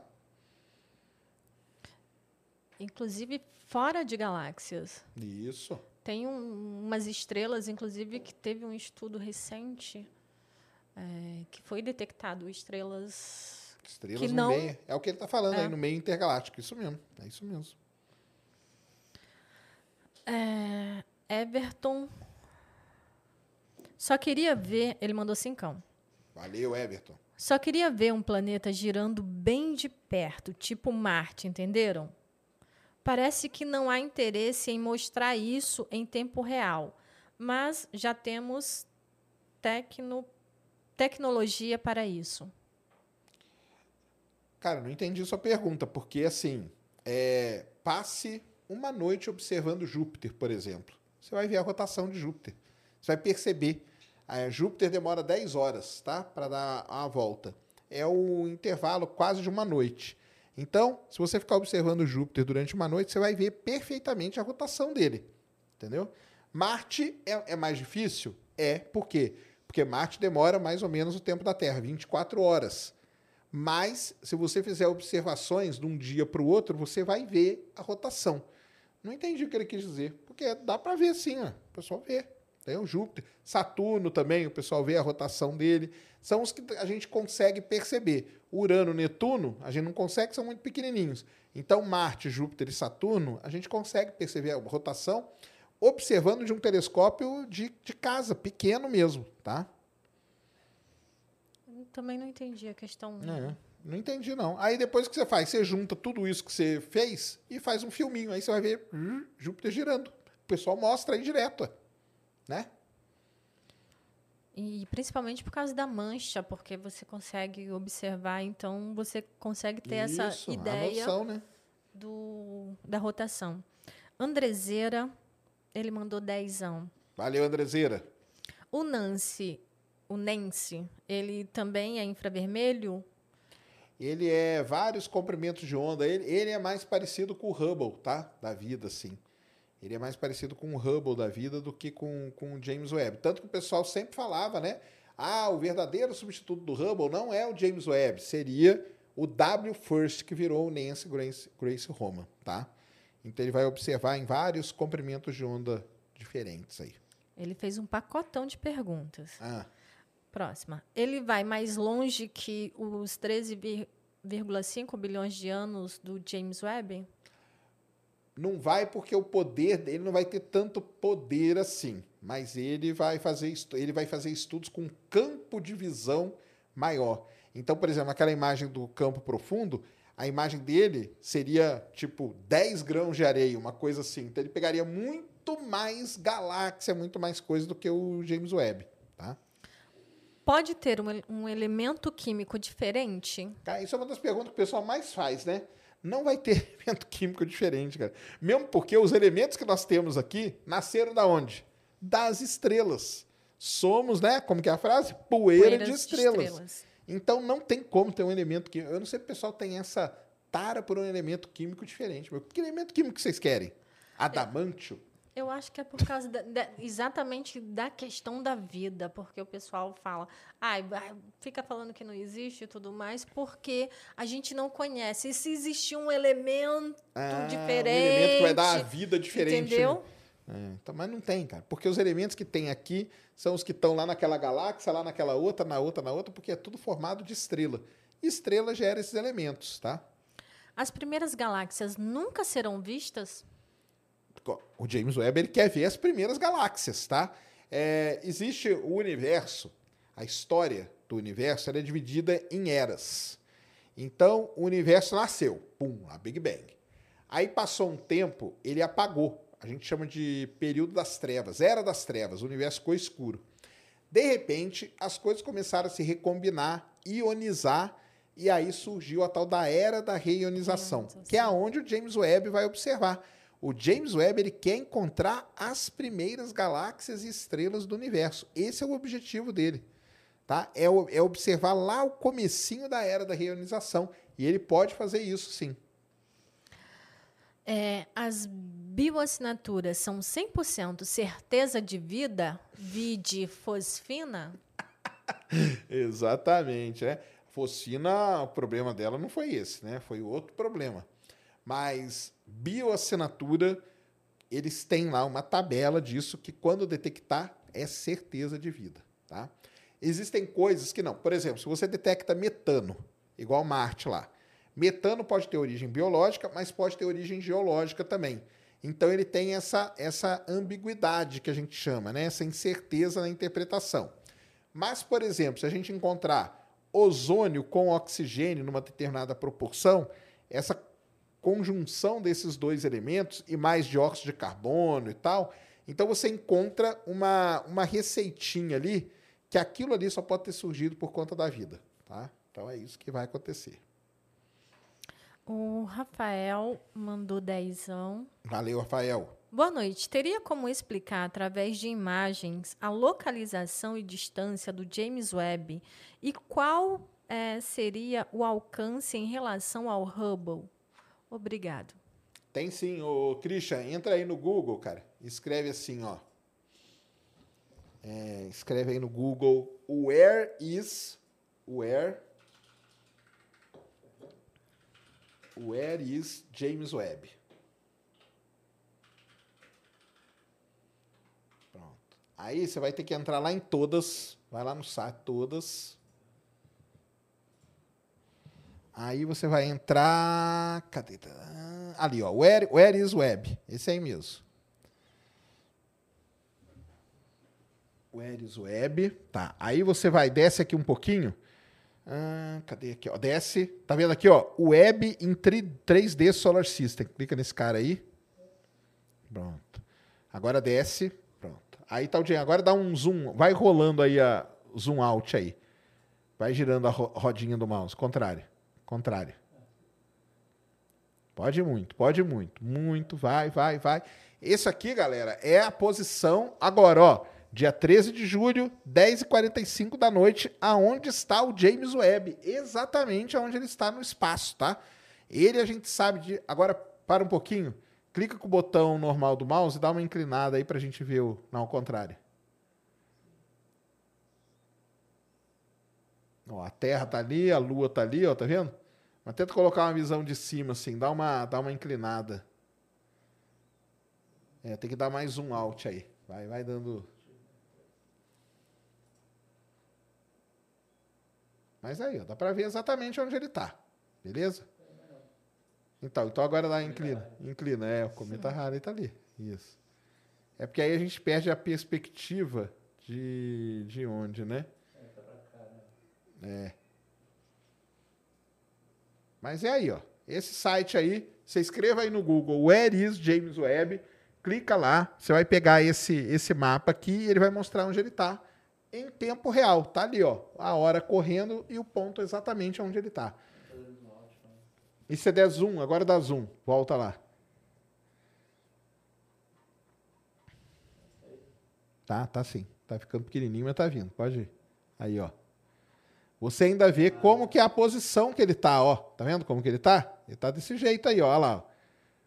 Para onde que ele tá apontando agora, ó. Você vê que esse, essa parte aqui dele, dá, dá uma girada aqui. Se você, não, gira pro outro lado. Ali tá o tá? Você vê que o sol tá para lá, ó. Ó o sol lá no meio. Dá uma levantadinha. Aí. Vem um pouquinho para cá. Ali, ó. Tá vendo o sol? Tá vendo o escudo de calor dele? Tá sempre contra o sol, para o sol bater aqui, ó. Então tá aí, ó. Você vê direitinho onde que ele tá. Qual que era o resto da pergunta dele, Andy? Aonde que estava o James Webb e... Tem que achar. Ih, esqueci. Onde estava o James Webb e... A localização e distância do James Webb. Isso. E qual seria o alcance em relação ao Hubble? Beleza. Vai no Google, cara. De novo. Santo Google, hein? Se não fosse o Google, a gente tava ferrado. Escreve... E ficou tão bonitinho. É, ficou, né? Eles colocaram. Escreve assim, ó. Hubble.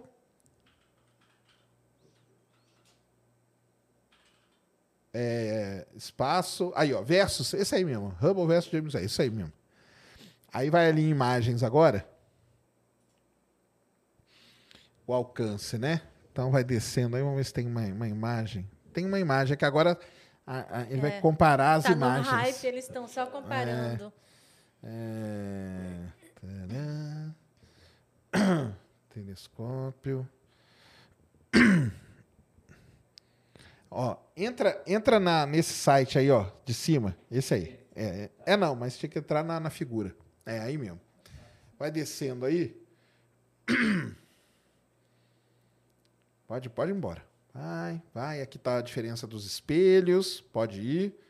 Aí vai ter a diferença, né? A diferença do design, diferença do tamanho, comprimento de onda, tamanho do espelho, o- a órbita, a órbita e vai descendo mais. Ah, acabou, não tem. Oh, saco, viu? É que tem uma imagem que mostra o alcance deles. Mas o alcance. Não, aí não vai. É, essa é a mesma. Pode ser, vamos ver se aparece. Ali, ó. Aquela lá, ó. Sobe. Isso aí, essa aí. Então é essa aqui, ó, que vai mostrar a. Aí abre ela aí na, numa outra aba aí. Não ia achar ela aí. Ela tá aí, ó. Ah, tá aí. Pronto. Então, ó, aqui tá a diferença do Hubble pro James Webb. Então, olha ali, ó. Em 1990, os telescópios em terra, eles iam até ali, ó. Aí, em 95, o Hubble fez o chamado Hubble Deep Field. Avançou até aquela setinha. Em 2004, o Ultra Deep Field veio até aqui. Em 2010, o Deep Field no infravermelho. E veio até aqui. Aí eles colocaram o futuro, né? Porque na época era futuro, o James Webb. Vem até aqui, ó. Então, é o seguinte, cara, a diferença dos dois é essa aqui, ó. É mais ou menos uns 200 milhões de anos. O Hubble vai até 13,4 bilhões de anos-luz. Acredita-se que o James Webb vai até 13,6.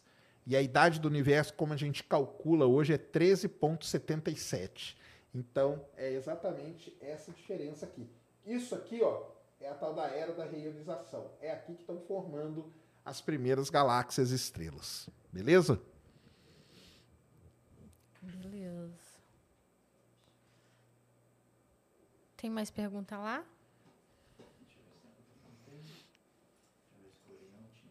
O Rodrigo Faustini mandou dezão. Valeu! É, não é possível construir um telescópio que, entre aspas, enxergue todos os comprimentos de onda, infravermelho, rádio, luz visível, etc. Parabéns pelo trabalho. Valeu. Cara, rádio é praticamente impossível você colocar ele no espaço, tá? Seria muito caro, teria que ter uma antena gigantesca e tal.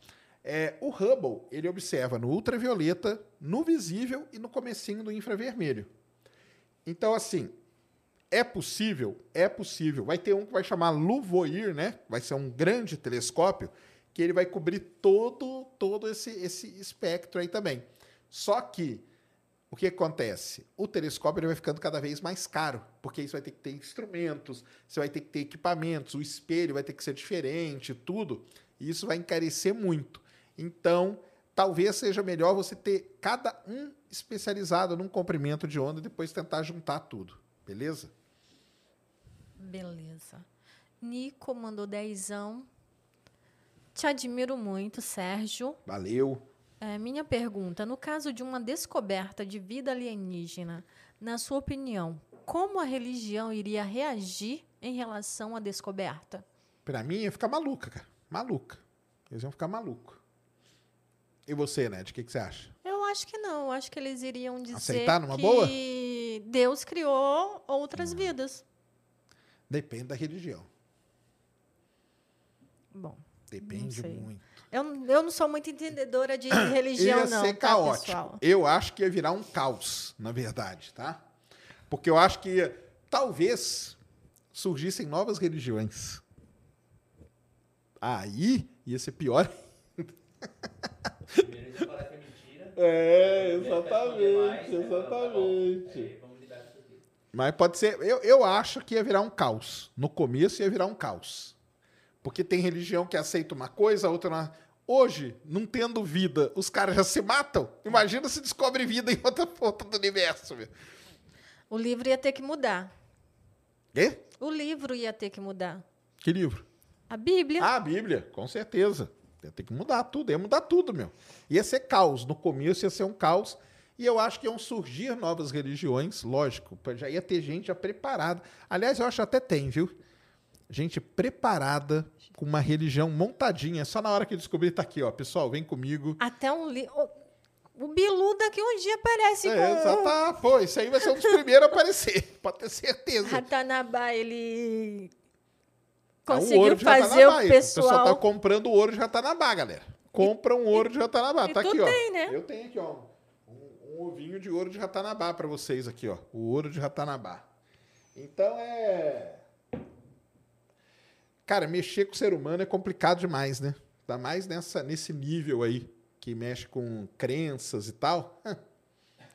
Mexer com a fé das pessoas É, é, é complicado, independente de religião, futebol ou política. É, Futebol nem tanto.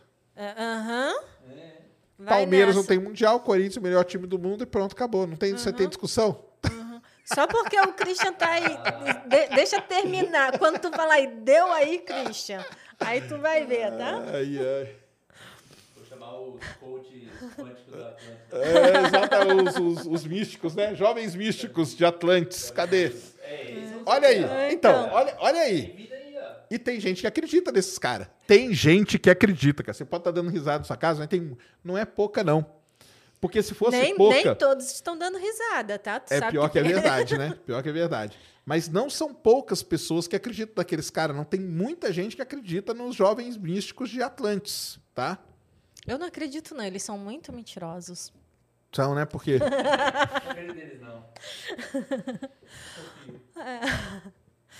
O Lorenzo, ele mandou 27,90. Valeu. Sérgio, Sérgio, se eu parasse por completo no universo, tipo zero quilômetros, em uma nave, iria, cons- iria conseguir ver a estrela, planetas, etc., girando muito rápido em torno da galáxia? Cara, o problema é o seguinte, né? Parar em relação a quê? Né? Parar em relação a quê? É, dificilmente alguma coisa fica parada no universo, tá? Você vai estar movimentando em relação a alguma coisa. Agora, vamos supor que você conseguisse sair De uma da galáxia? galáxia e congelasse só você, você veria as coisas girando. Aí sim, mas é muito difícil, porque você vai estar em movimento com relação a alguma coisa. E quando você está em movimento com relação a alguma coisa, isso cancela. Vide o nosso ponto de vista aqui para ver as outras galáxias. Mas a gente mede, a gente mede como? Com o desvio para o vermelho. Então a gente está vendo a galáxia se afastando da gente. Entendeu? Mas também tem a questão onde ele vai estar, a distância que ele vai estar para conseguir.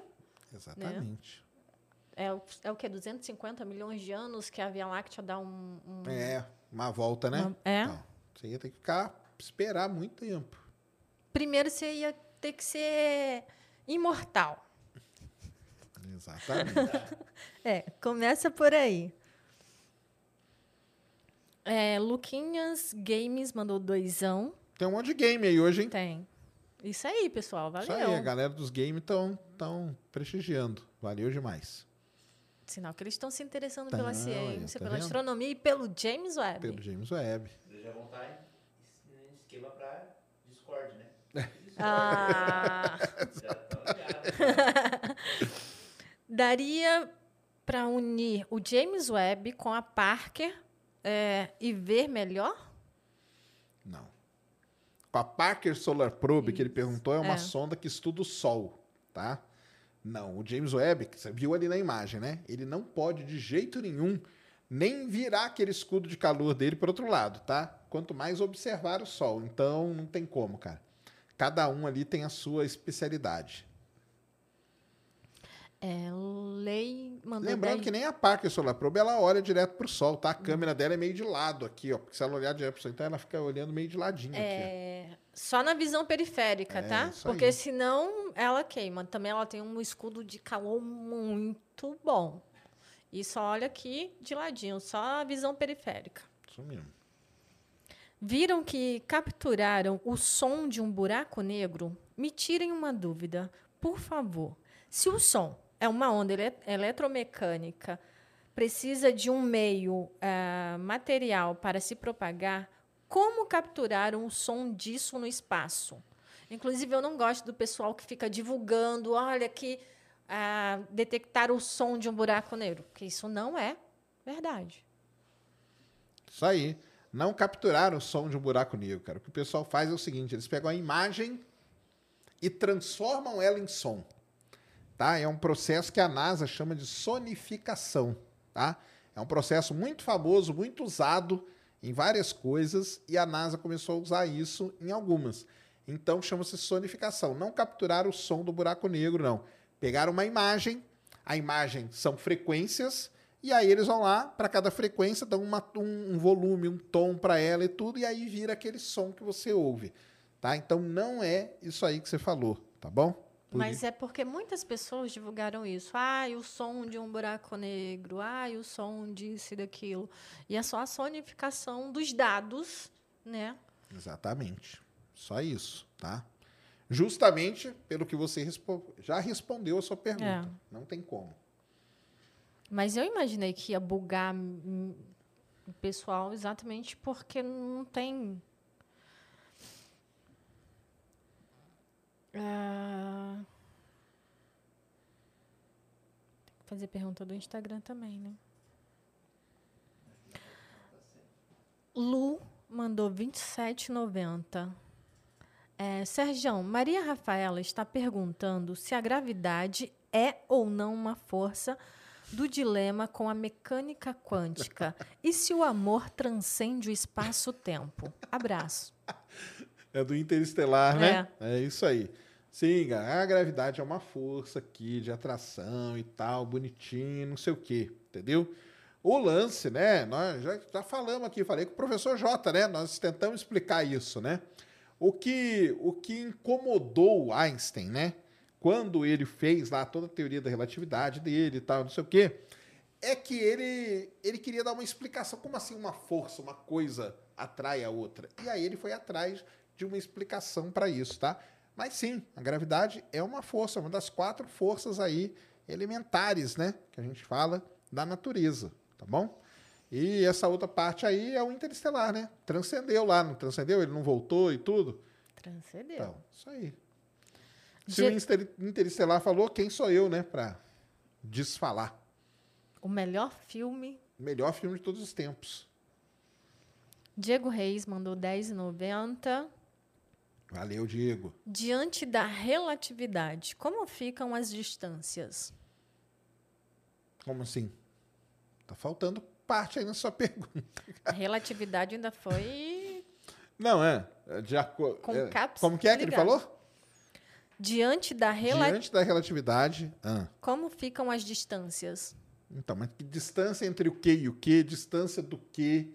Entendeu? O que acontece com coisas que estão com sistemas relativísticos, né? Que a gente fala, sistemas relativísticos. Nós aqui não vivemos nisso, tá? Nesse sistema. Mas em sistemas relativísticos, o que acontece é que você tem aquele negócio da dilatação, do espaço, do tempo e tudo mais, entendeu? Agora, distância, a relatividade é uma coisa que depende muito, muito. Por isso que ela tem esse nome, né? Ela não tem esse nome à toa, tá, galera? Relatividade, o que quer dizer? Ela depende de uma relação, então depende de um observador, aonde que ele está, como que ele está envolvido naquele sistema, tá? Então, tá faltando alguma parte na sua pergunta, cara. Eu não consegui Captar. captar. Clemilson Correia mandou dezão. Grande sacane, você é foda. Qual a sua maior expectativa de descoberta com relação não somente ao James Webb, mas a toda a evolução e estudo científico do espaço? Cara, eu, assim, pra sair desse negócio da vida, né? Pra Ned é a vida, né, Ned? É. Vocês querem encontrar. Não, mas para você também é. Não, mas para não também ser é, pra não- só pra isso, fugir. vai. Cara, eu acho que é um lance aí de estudar, entender matéria escura, formação de buraco negro lá no início do universo. É uma dúvida muito grande que o pessoal tem e pode dar uma revolucionada. Como que você tem galáxia muito no começo do universo que tem buraco negro? Pô, buraco negro precisa de muito tempo para formar. Como que formou lá? Então, o James Webb pode ajudar muito nisso aí. Eu sei que isso não tem um impacto midiático da vida, mas Mas é o que ele falou, não só com relação a isso, mas uma pergunta também que sempre sim, fazem. matéria escura. O que tinha antes. É. A NASA fala, fa- tem uma frase muito legal que é: o que nos trouxe até aqui? Essa é a grande questão. E aí, o que nos trouxe? Quem somos nós e o que nos trouxe até aqui? Ah, Saulo de Souza mandou 27,90. Sergião, será que estamos procurando vida fora da Terra de maneira certa? E se for outro tipo de vida? Aí, tá vendo? Outros marcadores biológicos eh, não relacionados com os daqui? E aí? Aí fica mais difícil, né? Concorda comigo? Se o nosso, que a gente conhece, a gente já tá difícil de encontrar, imagina um outro que a gente nem sabe como que é. Então é muito complicado, cara. Mas você já parou para pensar que isso pode estar acontecendo do outro lado, deles não conhecerem como somos a gente, por isso que eles batem nas montanhas? Pode ser também. que eles acham que é o quê? Uma montanha de chocolate, igual no planeta deles. Qual foi? Ah, não tem um planeta de algodão doce? Tem, planeta de algodão doce. De, o de protetor solar? tem, isso Então. mesmo. Aliás, o de protetor solar me rendeu até um prêmio. É, Até então, hoje eu não é. ganhei. Só foi. é, Você só conseguiu. Foi o cara que ganhou, mas nunca enviaram o prêmio, né? Nunca enviaram o prêmio, cara. Mas tu sabe que para eles te enviarem o prêmio, tu precisa dar o teu endereço, é, né? Exatamente. É melhor deixar o prêmio Melhor, lá guardadinho. Ai, ai. Deixa eu ver aqui. Jadiel mandou cincão. Boa noite, Serjão, Inete. Teria como a NASA fazer um upgrade no Hubble, melhorando suas, sua estrutura e aumentando o seu espelho Não. para captar mais informação? O Hubble hoje, cara, ele é isso aí, não tem como mais. Era só o ônibus espacial que podia ir, pegar ele, colocar ele ali na, na- no compartimento de carga para o pessoal mexer. Depois, não tem mais. Vamos para a última? Vamos. Vai abrir aí? Pode escolher a última. Não, manda aí. Sara Bonfim mandou dezão. Em relação às cores, entendi que a interpretação dela depende dos recursos do mecanismo para esse fim. Qual a importância das cores interpretadas pelo James Webb? Tomara que vocês entendam a pergunta. Não entendi muito, não. Repete aí, vamos tentar. Em relação às cores, entendi que a interpretação dela depende dos recursos do mecanismo para esse fim, que é o que você falou das imagens que são colocadas, os filtros, acredito que seja isso, Isso. ok? Tá. ah. Qual a importância das cores interpretadas pelo James Webb? Acredito, tipo, por que colocou tal filtro? Porque eles tem alguns estudos que eles fazem isso, né? Tipo, tal elemento ele coloca um filtro de tal cor para destacar tal coisa. Acredito que seja isso, Sara. É isso você mesmo, quis é, dizer. é isso aí mesmo que a Ned já falou. Cada objeto que vai ser. O cara. É o seguinte: o cara, quando ele vai estudar uma. Lembrando, hein, galera? Lembrando de novo: o James Webb não fica rastreando o céu. Então eu escrevo lá um projeto para o James Webb. Vou estudar Andrômeda. Eu que escrevi o projeto, tá? Eu que escrevi o projeto. Entra aí, cara. Vamos mostrar como que é. Pessoal, o pessoal tem que entender isso. Porque. Quer ver como que chama? Ah, tá. Vai lá. Escreve aí no Google assim, ó. É, James Webb. é, Early Science. Escreve aí. James Webb. Early. Tem um A mais ali. Early Science Project. Ou Results. Acho que é Results, cara. É. Vou mostrar para vocês, vocês vão, pra vocês entenderem como que é, tá? É, aí vamos ver. Vai lá em todas. Ah, desce. Espera aí. Ah, não. Desce. Aqui, ó. Esse aqui, ó. Esse cara, esse aí, isso. Abre esse cara aí. Esse site aqui, exatamente esse. Esse site aqui, ele dá pra gente os primeiros é, alvos que o James Webb vai estudar. Desce aqui, pode descer. Pode descer. Então, aqui. Aqui estão os alvos, tá? Vamos pegar, por exemplo. Entra aqui no primeiro. Esse aqui são 17 projetos, pessoal, tá? 17 projetos iniciais que o James Webb vai estudar. Então vamos pegar aqui um. Pega aquele. Esse aqui, ó. Estuda Starburst AGN. Esse aqui, ó. Então, esse é um projeto. Pode clicar nele. Você vai entrar na página do projeto. Tá vendo a página aqui? Tem o vídeo onde o pessoal explica o que é o projeto. Tá? Agora vem aqui, ó, Abstract. Clique no Abstract. aqui está o resumo do que, que o projeto vai fazer. Então, olha só como que é. Não é o James Webb vasculhando o céu. O cara teve que escrever isso aqui, ó. Ah, nós vamos estudar a galáxia. A galáxia se desenvolve através de uma, de uma combinação de processos seculares, como a acreção de gás frio, processos não seculares, como fusão galácticas. Então, o cara quer estudar isso. Beleza. Desce. Ele fala ali, ó, os alvos que ele quer estudar para o projeto dele. E agora aqui, ó, entra aqui, ó, Instrument and Mode. É aí que é o negócio. Ele lista aqui, ó, ele lista quais são os instrumentos que ele vai usar e qual modo do instrumento. Isso é uma coisa importante para vocês entenderem. O James Webb ele tem quatro instrumentos, só que cada instrumento tem vários modos de observação, tá? Então é isso que ele vai fazer. Agora, aqui ele explica ó, como que esse programa é, pode ser usado para a comunidade e como que isso vai, é, vai engajar a comunidade. Sobe mais um pouquinho aqui. Sobe mais, mais.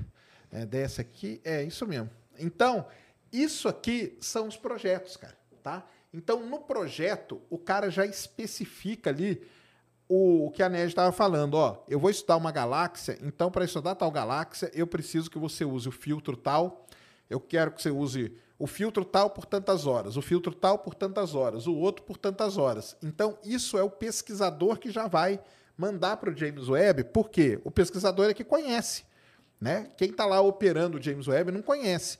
É a mesma coisa, não sei se vocês já usaram um telescópio virtual. Você usa um telescópio virtual que você fala assim, ó, tira uma foto para mim da nebulosa de Orion.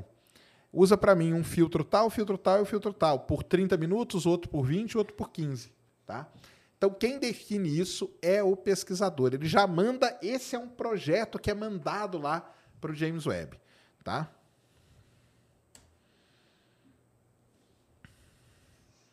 Caramba, 4.200 pessoas? Tem gente pra caramba aí. Obrigado, mais- hein, mais galera? 4 mil o tempo todo. Valeu gente. demais aí, cara. A todos aí, ó. É, Graças ao James de- Webb. O pessoal gosta, geralmente quando é perguntas e respostas, é, é, o pessoal fica essa quantidade de pessoal. Valeu, pessoal, vocês são incríveis. Manda mais aí, Ned. Mais Manda- duas, vai. Mais duas, calma, deixa eu abrir aqui de novo. Então. Cris, eu te mandei uns negócios no Telegram. Aí tá faltando um vídeo também pra passar. É, então, eu te mandei. Mais coisa também? É. Vê se tá tudo certo. Ó, vou pegar uma aqui, ó. Vim... Posso pegar uma aqui? Pode. Do Clemilson Correia, mandou dezão aqui, ó. Sacane, meu filho Nicolas está mandando um salve. Salve, Nicolas. Tamo junto. Está perguntando como se formam os buracos negros. Boa pergunta. Segunda pergunta, você acredita que o universo é um grande buraco negro? Cara, vou começar pela última. Isso aí existe essa teoria, né? Que a gente vive, na verdade, dentro de um buraco negro e que o início do universo é a singularidade, que nós nunca vamos, a gente não consegue sair, porque nada consegue sair do buraco negro. Existe essa teoria, não é tão viajante, não. Tem até umas coisas ali que, que o pessoal tenta verificar e tal. Quanto a como se forma um buraco negro. Buracos negros de galáxia, que são supermassivos, o James Webb quer é, tentar responder como eles se formam. É que tem tipos também de buracos negros, né? Isso. Tem um buraco negro de massa estelar, que a gente chama, que é quando uma estrela muito grande ela morre e ela colapsa, vira um buraco negro. Tem um buraco negro intermediário e tem um buraco negro supermassivo, que é esse no meio das galáxias. Como que esses se formam? Existem ainda questões para serem respondidas quanto a isso, tá? Será que é uma fusão de galáxias? Será que eles nascem ali com grandes nuvens de gás que colapsam? Tá? Mas excelente pergunta, o James Webb está indo atrás disso. Pode pegar outra. Tá. O Vinícius aqui, P mandou vintão. Então, ele falou: mandei outra pergunta antes. Por estarmos olhando para o passado, boa, não conseguimos afirmar a composição atual dos planetas. Isso é considerado na hora das pesquisas? Hum, é considerado sim, cara. Mas, por exemplo, é, exoplaneta não é uma coisa que está tão longe assim a ponto disso interferir. Tá? Então, o ASP-96b ele está a mil anos-luz de distância. Então, mil anos, mil anos, mil, essa escala, mil anos, dois mil anos, isso aí para um planeta não quer dizer nada. Tá? Então, é considerado, mas eles sabem que isso não, não tem efeito nenhum. Tá? Não tem efeito nenhum. Porque mil, o que que é mil anos aqui na Terra? Né? Até tá tudo igual, né? Ia ter ser humano do mesmo jeito. Agora, se fosse um planeta a 300 mil anos luz, aí tudo bem. Mas essa escala que a gente vê não é problemática, não. Tá bom? Querem passar aí o negócio? Não, pode fazer a pergunta aí. pode se perguntar. É, Sérgio, eu não acredito em alienígena. Teria que abduzir. Vem, pode me abduzir aqui. É, L. Braulino mandou dezão, é isso? Sérgio, se apontasse um James Webb para o campo profundo do local exato de onde começou a jornada da Via, a jornada da Via Láctea, como se olhássemos pelo retrovisor, poderíamos ver a Via Láctea lá no passado? Não, cara, porque a gente tá dentro da Via Láctea, né? E esse ponto, de novo, cara, não existe esse ponto aí aonde as coisas é, começaram assim, tá? É, mas o que que o para o pessoal entender, o que que os astrônomos eles fazem? Eles observam uma galáxia que está lá há 5 bilhões de anos, depois uma outra que está há 300 milhões de anos, depois outra que está há 20 milhões de anos, depois umas 5 milhões de anos. Como são galáxias, são parecidas, com isso eles traçam uma timeline da vida das galáxias. E aí eles falam, a galáxia começou assim, evoluiu para cá, depois evoluiu para cá e depois foi para cá. É isso que eles querem entender. Beleza? Beleza. Pode mandar aí mais, gente. Pergunta? É, manda mais aí uma. Mais uma. Tem coisa aí, que você falou? Não, você pode fazer as perguntas que eu tô resolvendo aqui um negócio. É, deixa eu ver aqui quem tem mais pergunta aqui. Então foi essa. Deixa eu fazer aqui uma do Instagram. João Paulo mandou doisão. Sérgio, é tão difícil assim viajar pelo espaço? É muito difícil, né? Não é fácil, não. The space is hard, tá? Anderson Felipe mandou cincão. Boa noite, Sérgio. O que será que o Albert Einstein diria vendo as imagens do James Webb? Cara, seria sensacional, né? Aliás, são caras aí, imagina, imagina, imagina. Sabe o que eu fiquei imaginando ontem mesmo? O que, que o Carl Sagan não iria escrever É.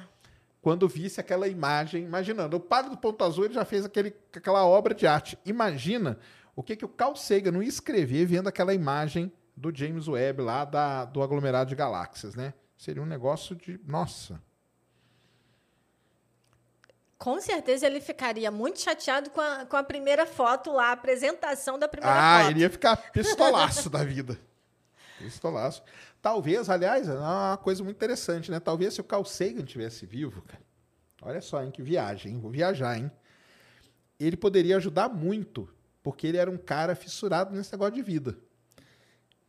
Ele talvez poderia ajudar muito o James Webb ou os pesquisadores ali, até talvez, quem sabe, apontar para o lugar certo, procurar.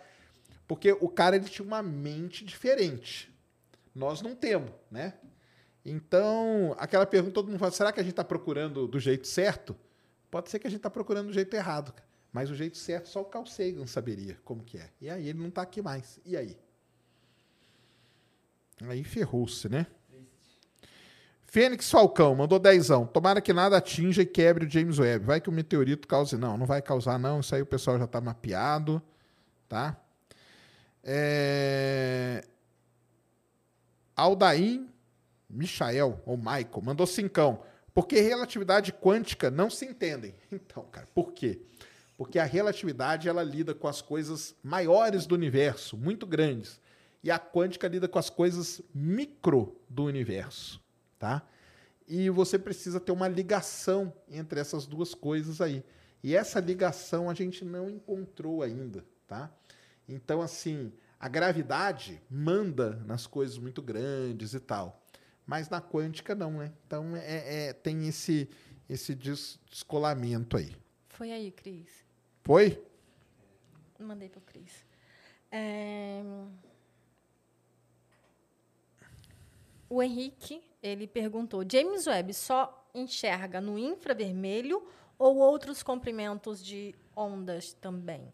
Ele enxerga no finalzinho do vermelho, que é na luz visível, mas o vermelho só, o infravermelho próximo e uma parte do infravermelho médio, só nessa faixa, tá? Eu acho que o menino lá, ó, o, o Saulo, ele mandou 27,90 de novo aqui, ó. Sérgio, de novo, por que, que a luz não sai do buraco negro e as ondas de rádio saem? Mas quem disse que a onda de rádio sai do buraco negro, cara? Tem. A foto do buraco negro, isso é uma outra coisa que o pessoal não entende, né? A gente já explicou isso aqui, hein? Não é do, do- do- da singularidade, cara. É de uma região ao redor do buraco negro, tá? Dali sai.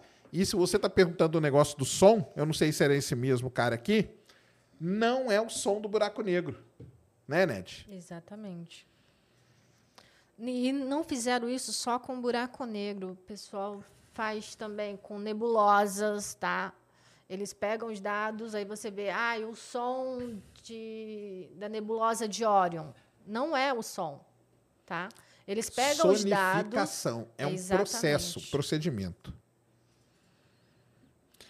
Ó, o no- noivo da Ana mandou dezão, mandou uma pergunta muito boa aqui. Se a estrela morre quando forma ferro e os outros elementos mais pesados? Ninguém nunca fala disso. Eu já falei disso. Como assim ninguém, cara?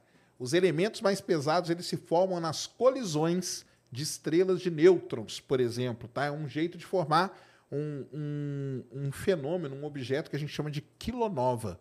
Quando duas estrelas de nêutrons se chocam, você forma elementos como ouro, prata, elementos mais pesados do que o ferro. Beleza? É assim que acontece. Tem vídeo lá no Space Today e ninguém fala. Eu já falei disso aí, sim. Não está acompanhando os Não vídeos, tá, não tá né? acompanhando. Tá vendo só? É assim que a gente sabe quem faltou É, a aula. Rodrigo Torisco mandou cincão. Onde está localizado o Hubble? O Hubble fica aqui, ó, pertinho da Terra, 400 quilômetros de altura. De vez em quando ele passa aí no céu, você vê ele, tira foto e tudo mais.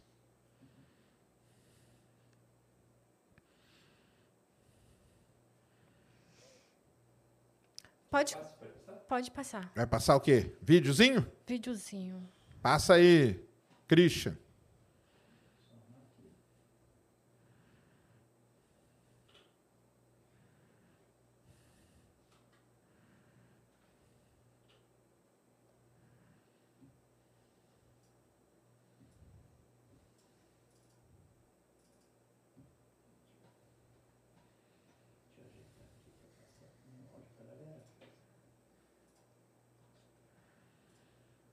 Fábrica de ouro, isso aí.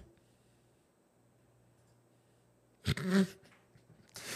que foi? O James Webb consegue ver a base de Alcântara. Lógico, não, né, cara? Ela existe, mas lógico que não. Pode colocar o vídeo? Manda, coloca aí. Solta. Opa! Aí, Sérgio, parabéns aí pelos 100 programas, cara. Isso daí é uma marca que precisa de um pouco de força de vontade pra fazer acontecer, cara. Parabéns. Que venham mais 800 programas, certo? Puta sucesso, ciência sem fim, cara. E você é foda. Parabéns mesmo. Valeu. Valeu, Igor. Muito obrigado aí. O Igor foi um cara que desde o começo aí acreditou em ter um programa de ciência aí nessa ideia dele criar os podcasts mais nichados, né? Então, valeu demais, cara. Muito obrigado aí. Obrigado pela oportunidade aí que você deu para a ciência ser conversada aqui. Sergião, aqui é a sua vizinha de estúdio de podcast. Tô Boa. representando o Vênus, inclusive tô representando minha parça Cris. A gente quer te desejar parabéns pelo centésimo episódio do Ciência Sem Fim. Inclusive, sexta-feira a gente tá concorrendo juntos aí como finalistas na categoria Mesa Cast do CCXP Awards. Mas não pense que só porque vocês têm mesa e a gente não tem mesa, que você tem mais chance de ganhar. Não, brincadeira, é uma honra participar aí como finalista ao lado do Ciência. E eu tenho uma pergunta pra você. Você já me confidenciou que você não quer ir pro espaço, você não quer fazer uma viagem pro espaço, mas tem alguma outra experiência assim doida que você gostaria de fazer? Tipo, mergulho com tubarões, mergulho com submarino, voo de caça? Me conta. Um beijo. Valeu, Yas. Beleza, tamo junto aí. Eu já falei, né, Ned? Eu falei pra ela do Mesinha É, então, Cast. eu já falei que se a gente não ganhar amanhã, dependendo quem ganhar, vai ser Sexta. contestado esse prêmio, hein? Porque mesa é isso aqui, ó. um salve aí, boa sorte pra vocês lá. E, cara, assim, voar de caça jamais. Essas coisas aí. Ah, mas com tubarão é legal, Então, mas é- hein? sabe qual é o problema? É porque eu já, eu já tive essas experiências, infelizmente, na minha vida, por causa do meu trabalho. Mesmo sem eu querer, né? Sem eu querer. Então, essas coisas, elas não me, não me cativam, assim, nem um pouco. Entendeu? Quem sabe aí ser abduzido, né? Por um ET. Tá aí, ó, uma experiência que eu, que eu gostaria. Sei lá, será que eles vão ficar bravos comigo? Porque eu não acredito neles? Eles já devem estar, do tanto que tu fala que eles mentem, que É, não já deve acreditam, tá, que já eles deve não tá mesmo. existem. Obrigado aí, Yas. Obrigado, Cris. Aí um salve aí pro Vênus Podcast. Opa! Ó quem tá aí. Fala Sérgio, fala galera do Ciência Sem Fim, que é Rafael Bittencourt desejando meus parabéns e felicidades pelo centésimo programa. É isso aí, muito bom, muito merecido, que seja o começo ainda de muitos e muitos outros, assim, nunca pare. E obrigado pelo serviço que vocês prestam aí, trazendo ciência para um público como nós, mais leigos, e que podemos então curtir e ver ciência junto com entretenimento. Isso é muito bom, valeu. Valeu, Rafa. Brigadão, hein? O programa do Rafa também é muito bom. Tem uns programas lá muito legais, galera. Assistam um com o Léo Mancini. O cara canta e toca pra caramba e é uma enciclopédia musical, viu? Valeu aí, Rafa. Valeu aí a galera do Amplifica. E o Brunão é do Amplifica também, né? É. O Brunão faz os cortes lá no Amplifica também. Isso aí. Vou ler aqui uma mensagem para você. Leia aí. Sérgio, que satisfação é ver o Ciência Sem Fim chegar ao centésimo episódio, temporada com tantos programas inesquecíveis, tantas conversas com pessoas incríveis que não eram conhecidas, tantas ideias e opiniões inovadoras, divulgando conhecimento para quem não se satisfaz com respostas padronizadas e limitadas. Quem te conhece sabe o quanto você tem paixão pelo estudo da ciência, o quanto você investiu nisso por tantos anos e como é merecido o reconhecimento pelo trabalho desenvol- desenvolvido no Ciência Sem Fim.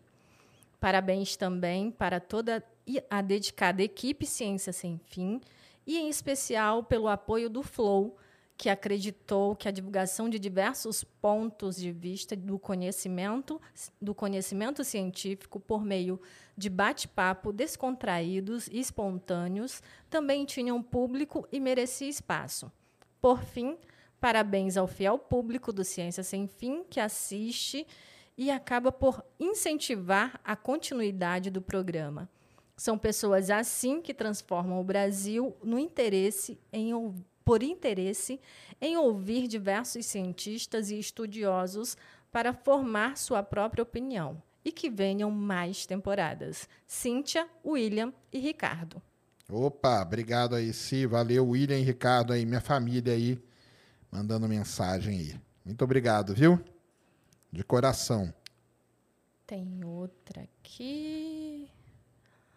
Hoje é dia de comemorar 100 podcasts do Ciência Sem Fim. É algo que alegra todos que se preocupam com o desenvolvimento científico e tecnológico, com a qualidade de vida e com justiça social em nosso país, pois divulgar ciência de forma clara, objetiva e acessível a todos só aqui no Ciência Sem Fim.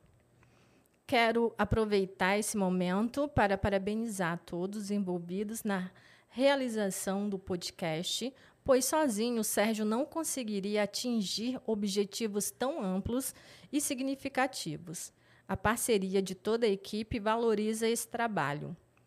Sérgio, parabéns pelos 100 podcasts, parabéns por reunir uma equipe dedicada, parabéns pela escolha e participação de pessoas voltadas à divulgação científica de qualidade.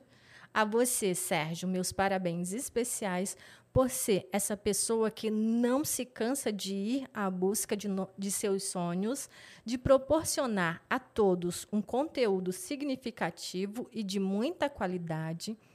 Sua força, eh, determinação e inteligência nos faz acreditar na humanidade e que ainda poderemos ter dias melhores. Continue firme em sua jornada e que outros 100 podcasts venham. A ciência é essencial para a humanidade e fico muito feliz em ver você colaborando com, es- com isso. Sabemos que essa é uma área desafiadora e que, para dominá-la, é preciso ser muito competente e persistente. Enche-me de orgulho ver que você, Sérgio, vive essa verdade em toda força e que sua busca incansável por respostas o faz um profissional excepcional, que dia após dia mostra ao mundo quão limitada é a ciência. Todos os cientistas e pesquisadores são importantes, mas hoje, esse, em especial, quero agradecer e enaltecer o trabalho de todos vocês envolvidos no Ciência Sem Fim. Que o saber de vocês chegue a todos os lugares do mundo. Sucesso sempre a você e a toda a equipe, juntamente com os estúdios Flow. Sua mãe, Marizilda. Valeu, mãe. Obrigado. Beijão aí. Muito obrigado a todas as mensagens aí. Isso aí. Muito bom? É isso então?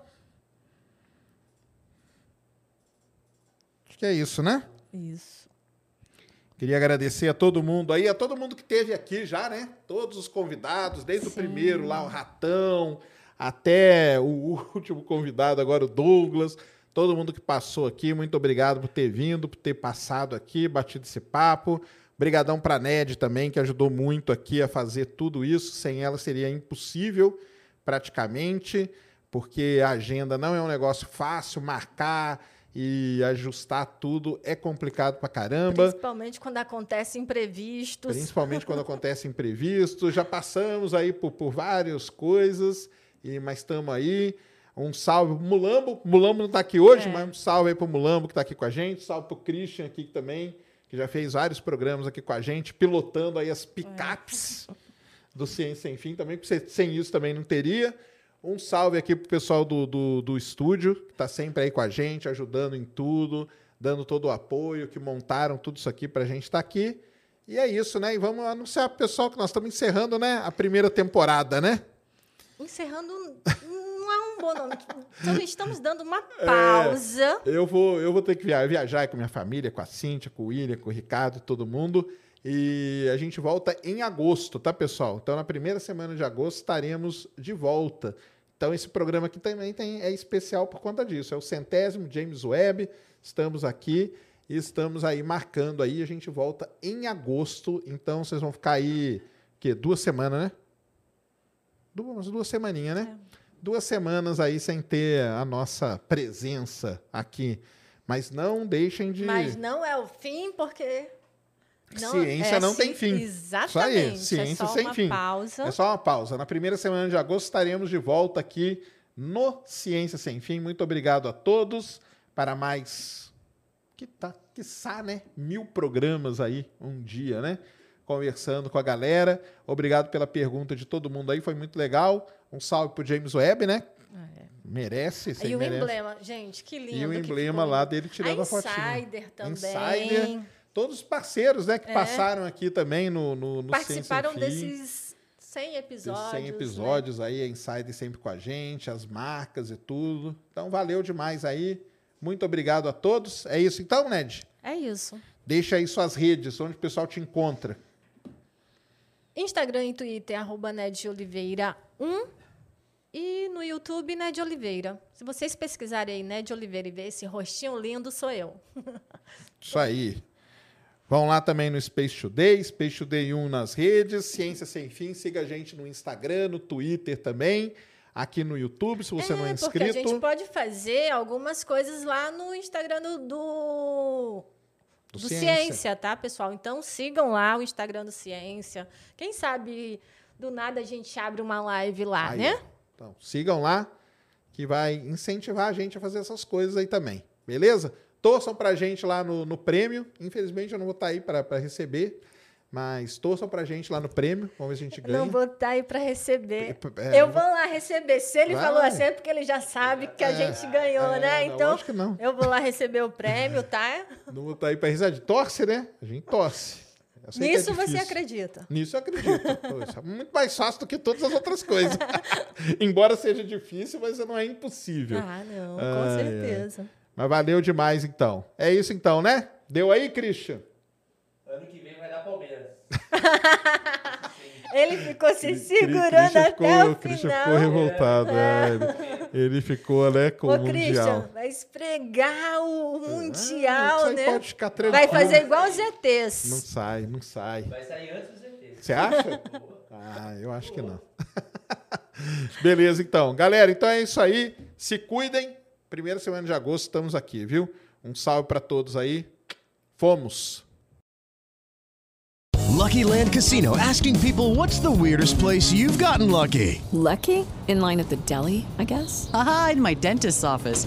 More than once, actually. Do I have to say? Yes, you do. In the car before my kids' PTA meeting. Really? Yes. Excuse me, what's the weirdest place you've gotten lucky? I never win and tell. Well, there you have it. You can get lucky anywhere playing at LuckyLandSlots.com. Play for free right now. Are you feeling lucky? No purchase necessary. Void where prohibited by law. 18 plus. Terms and conditions apply. See website for details.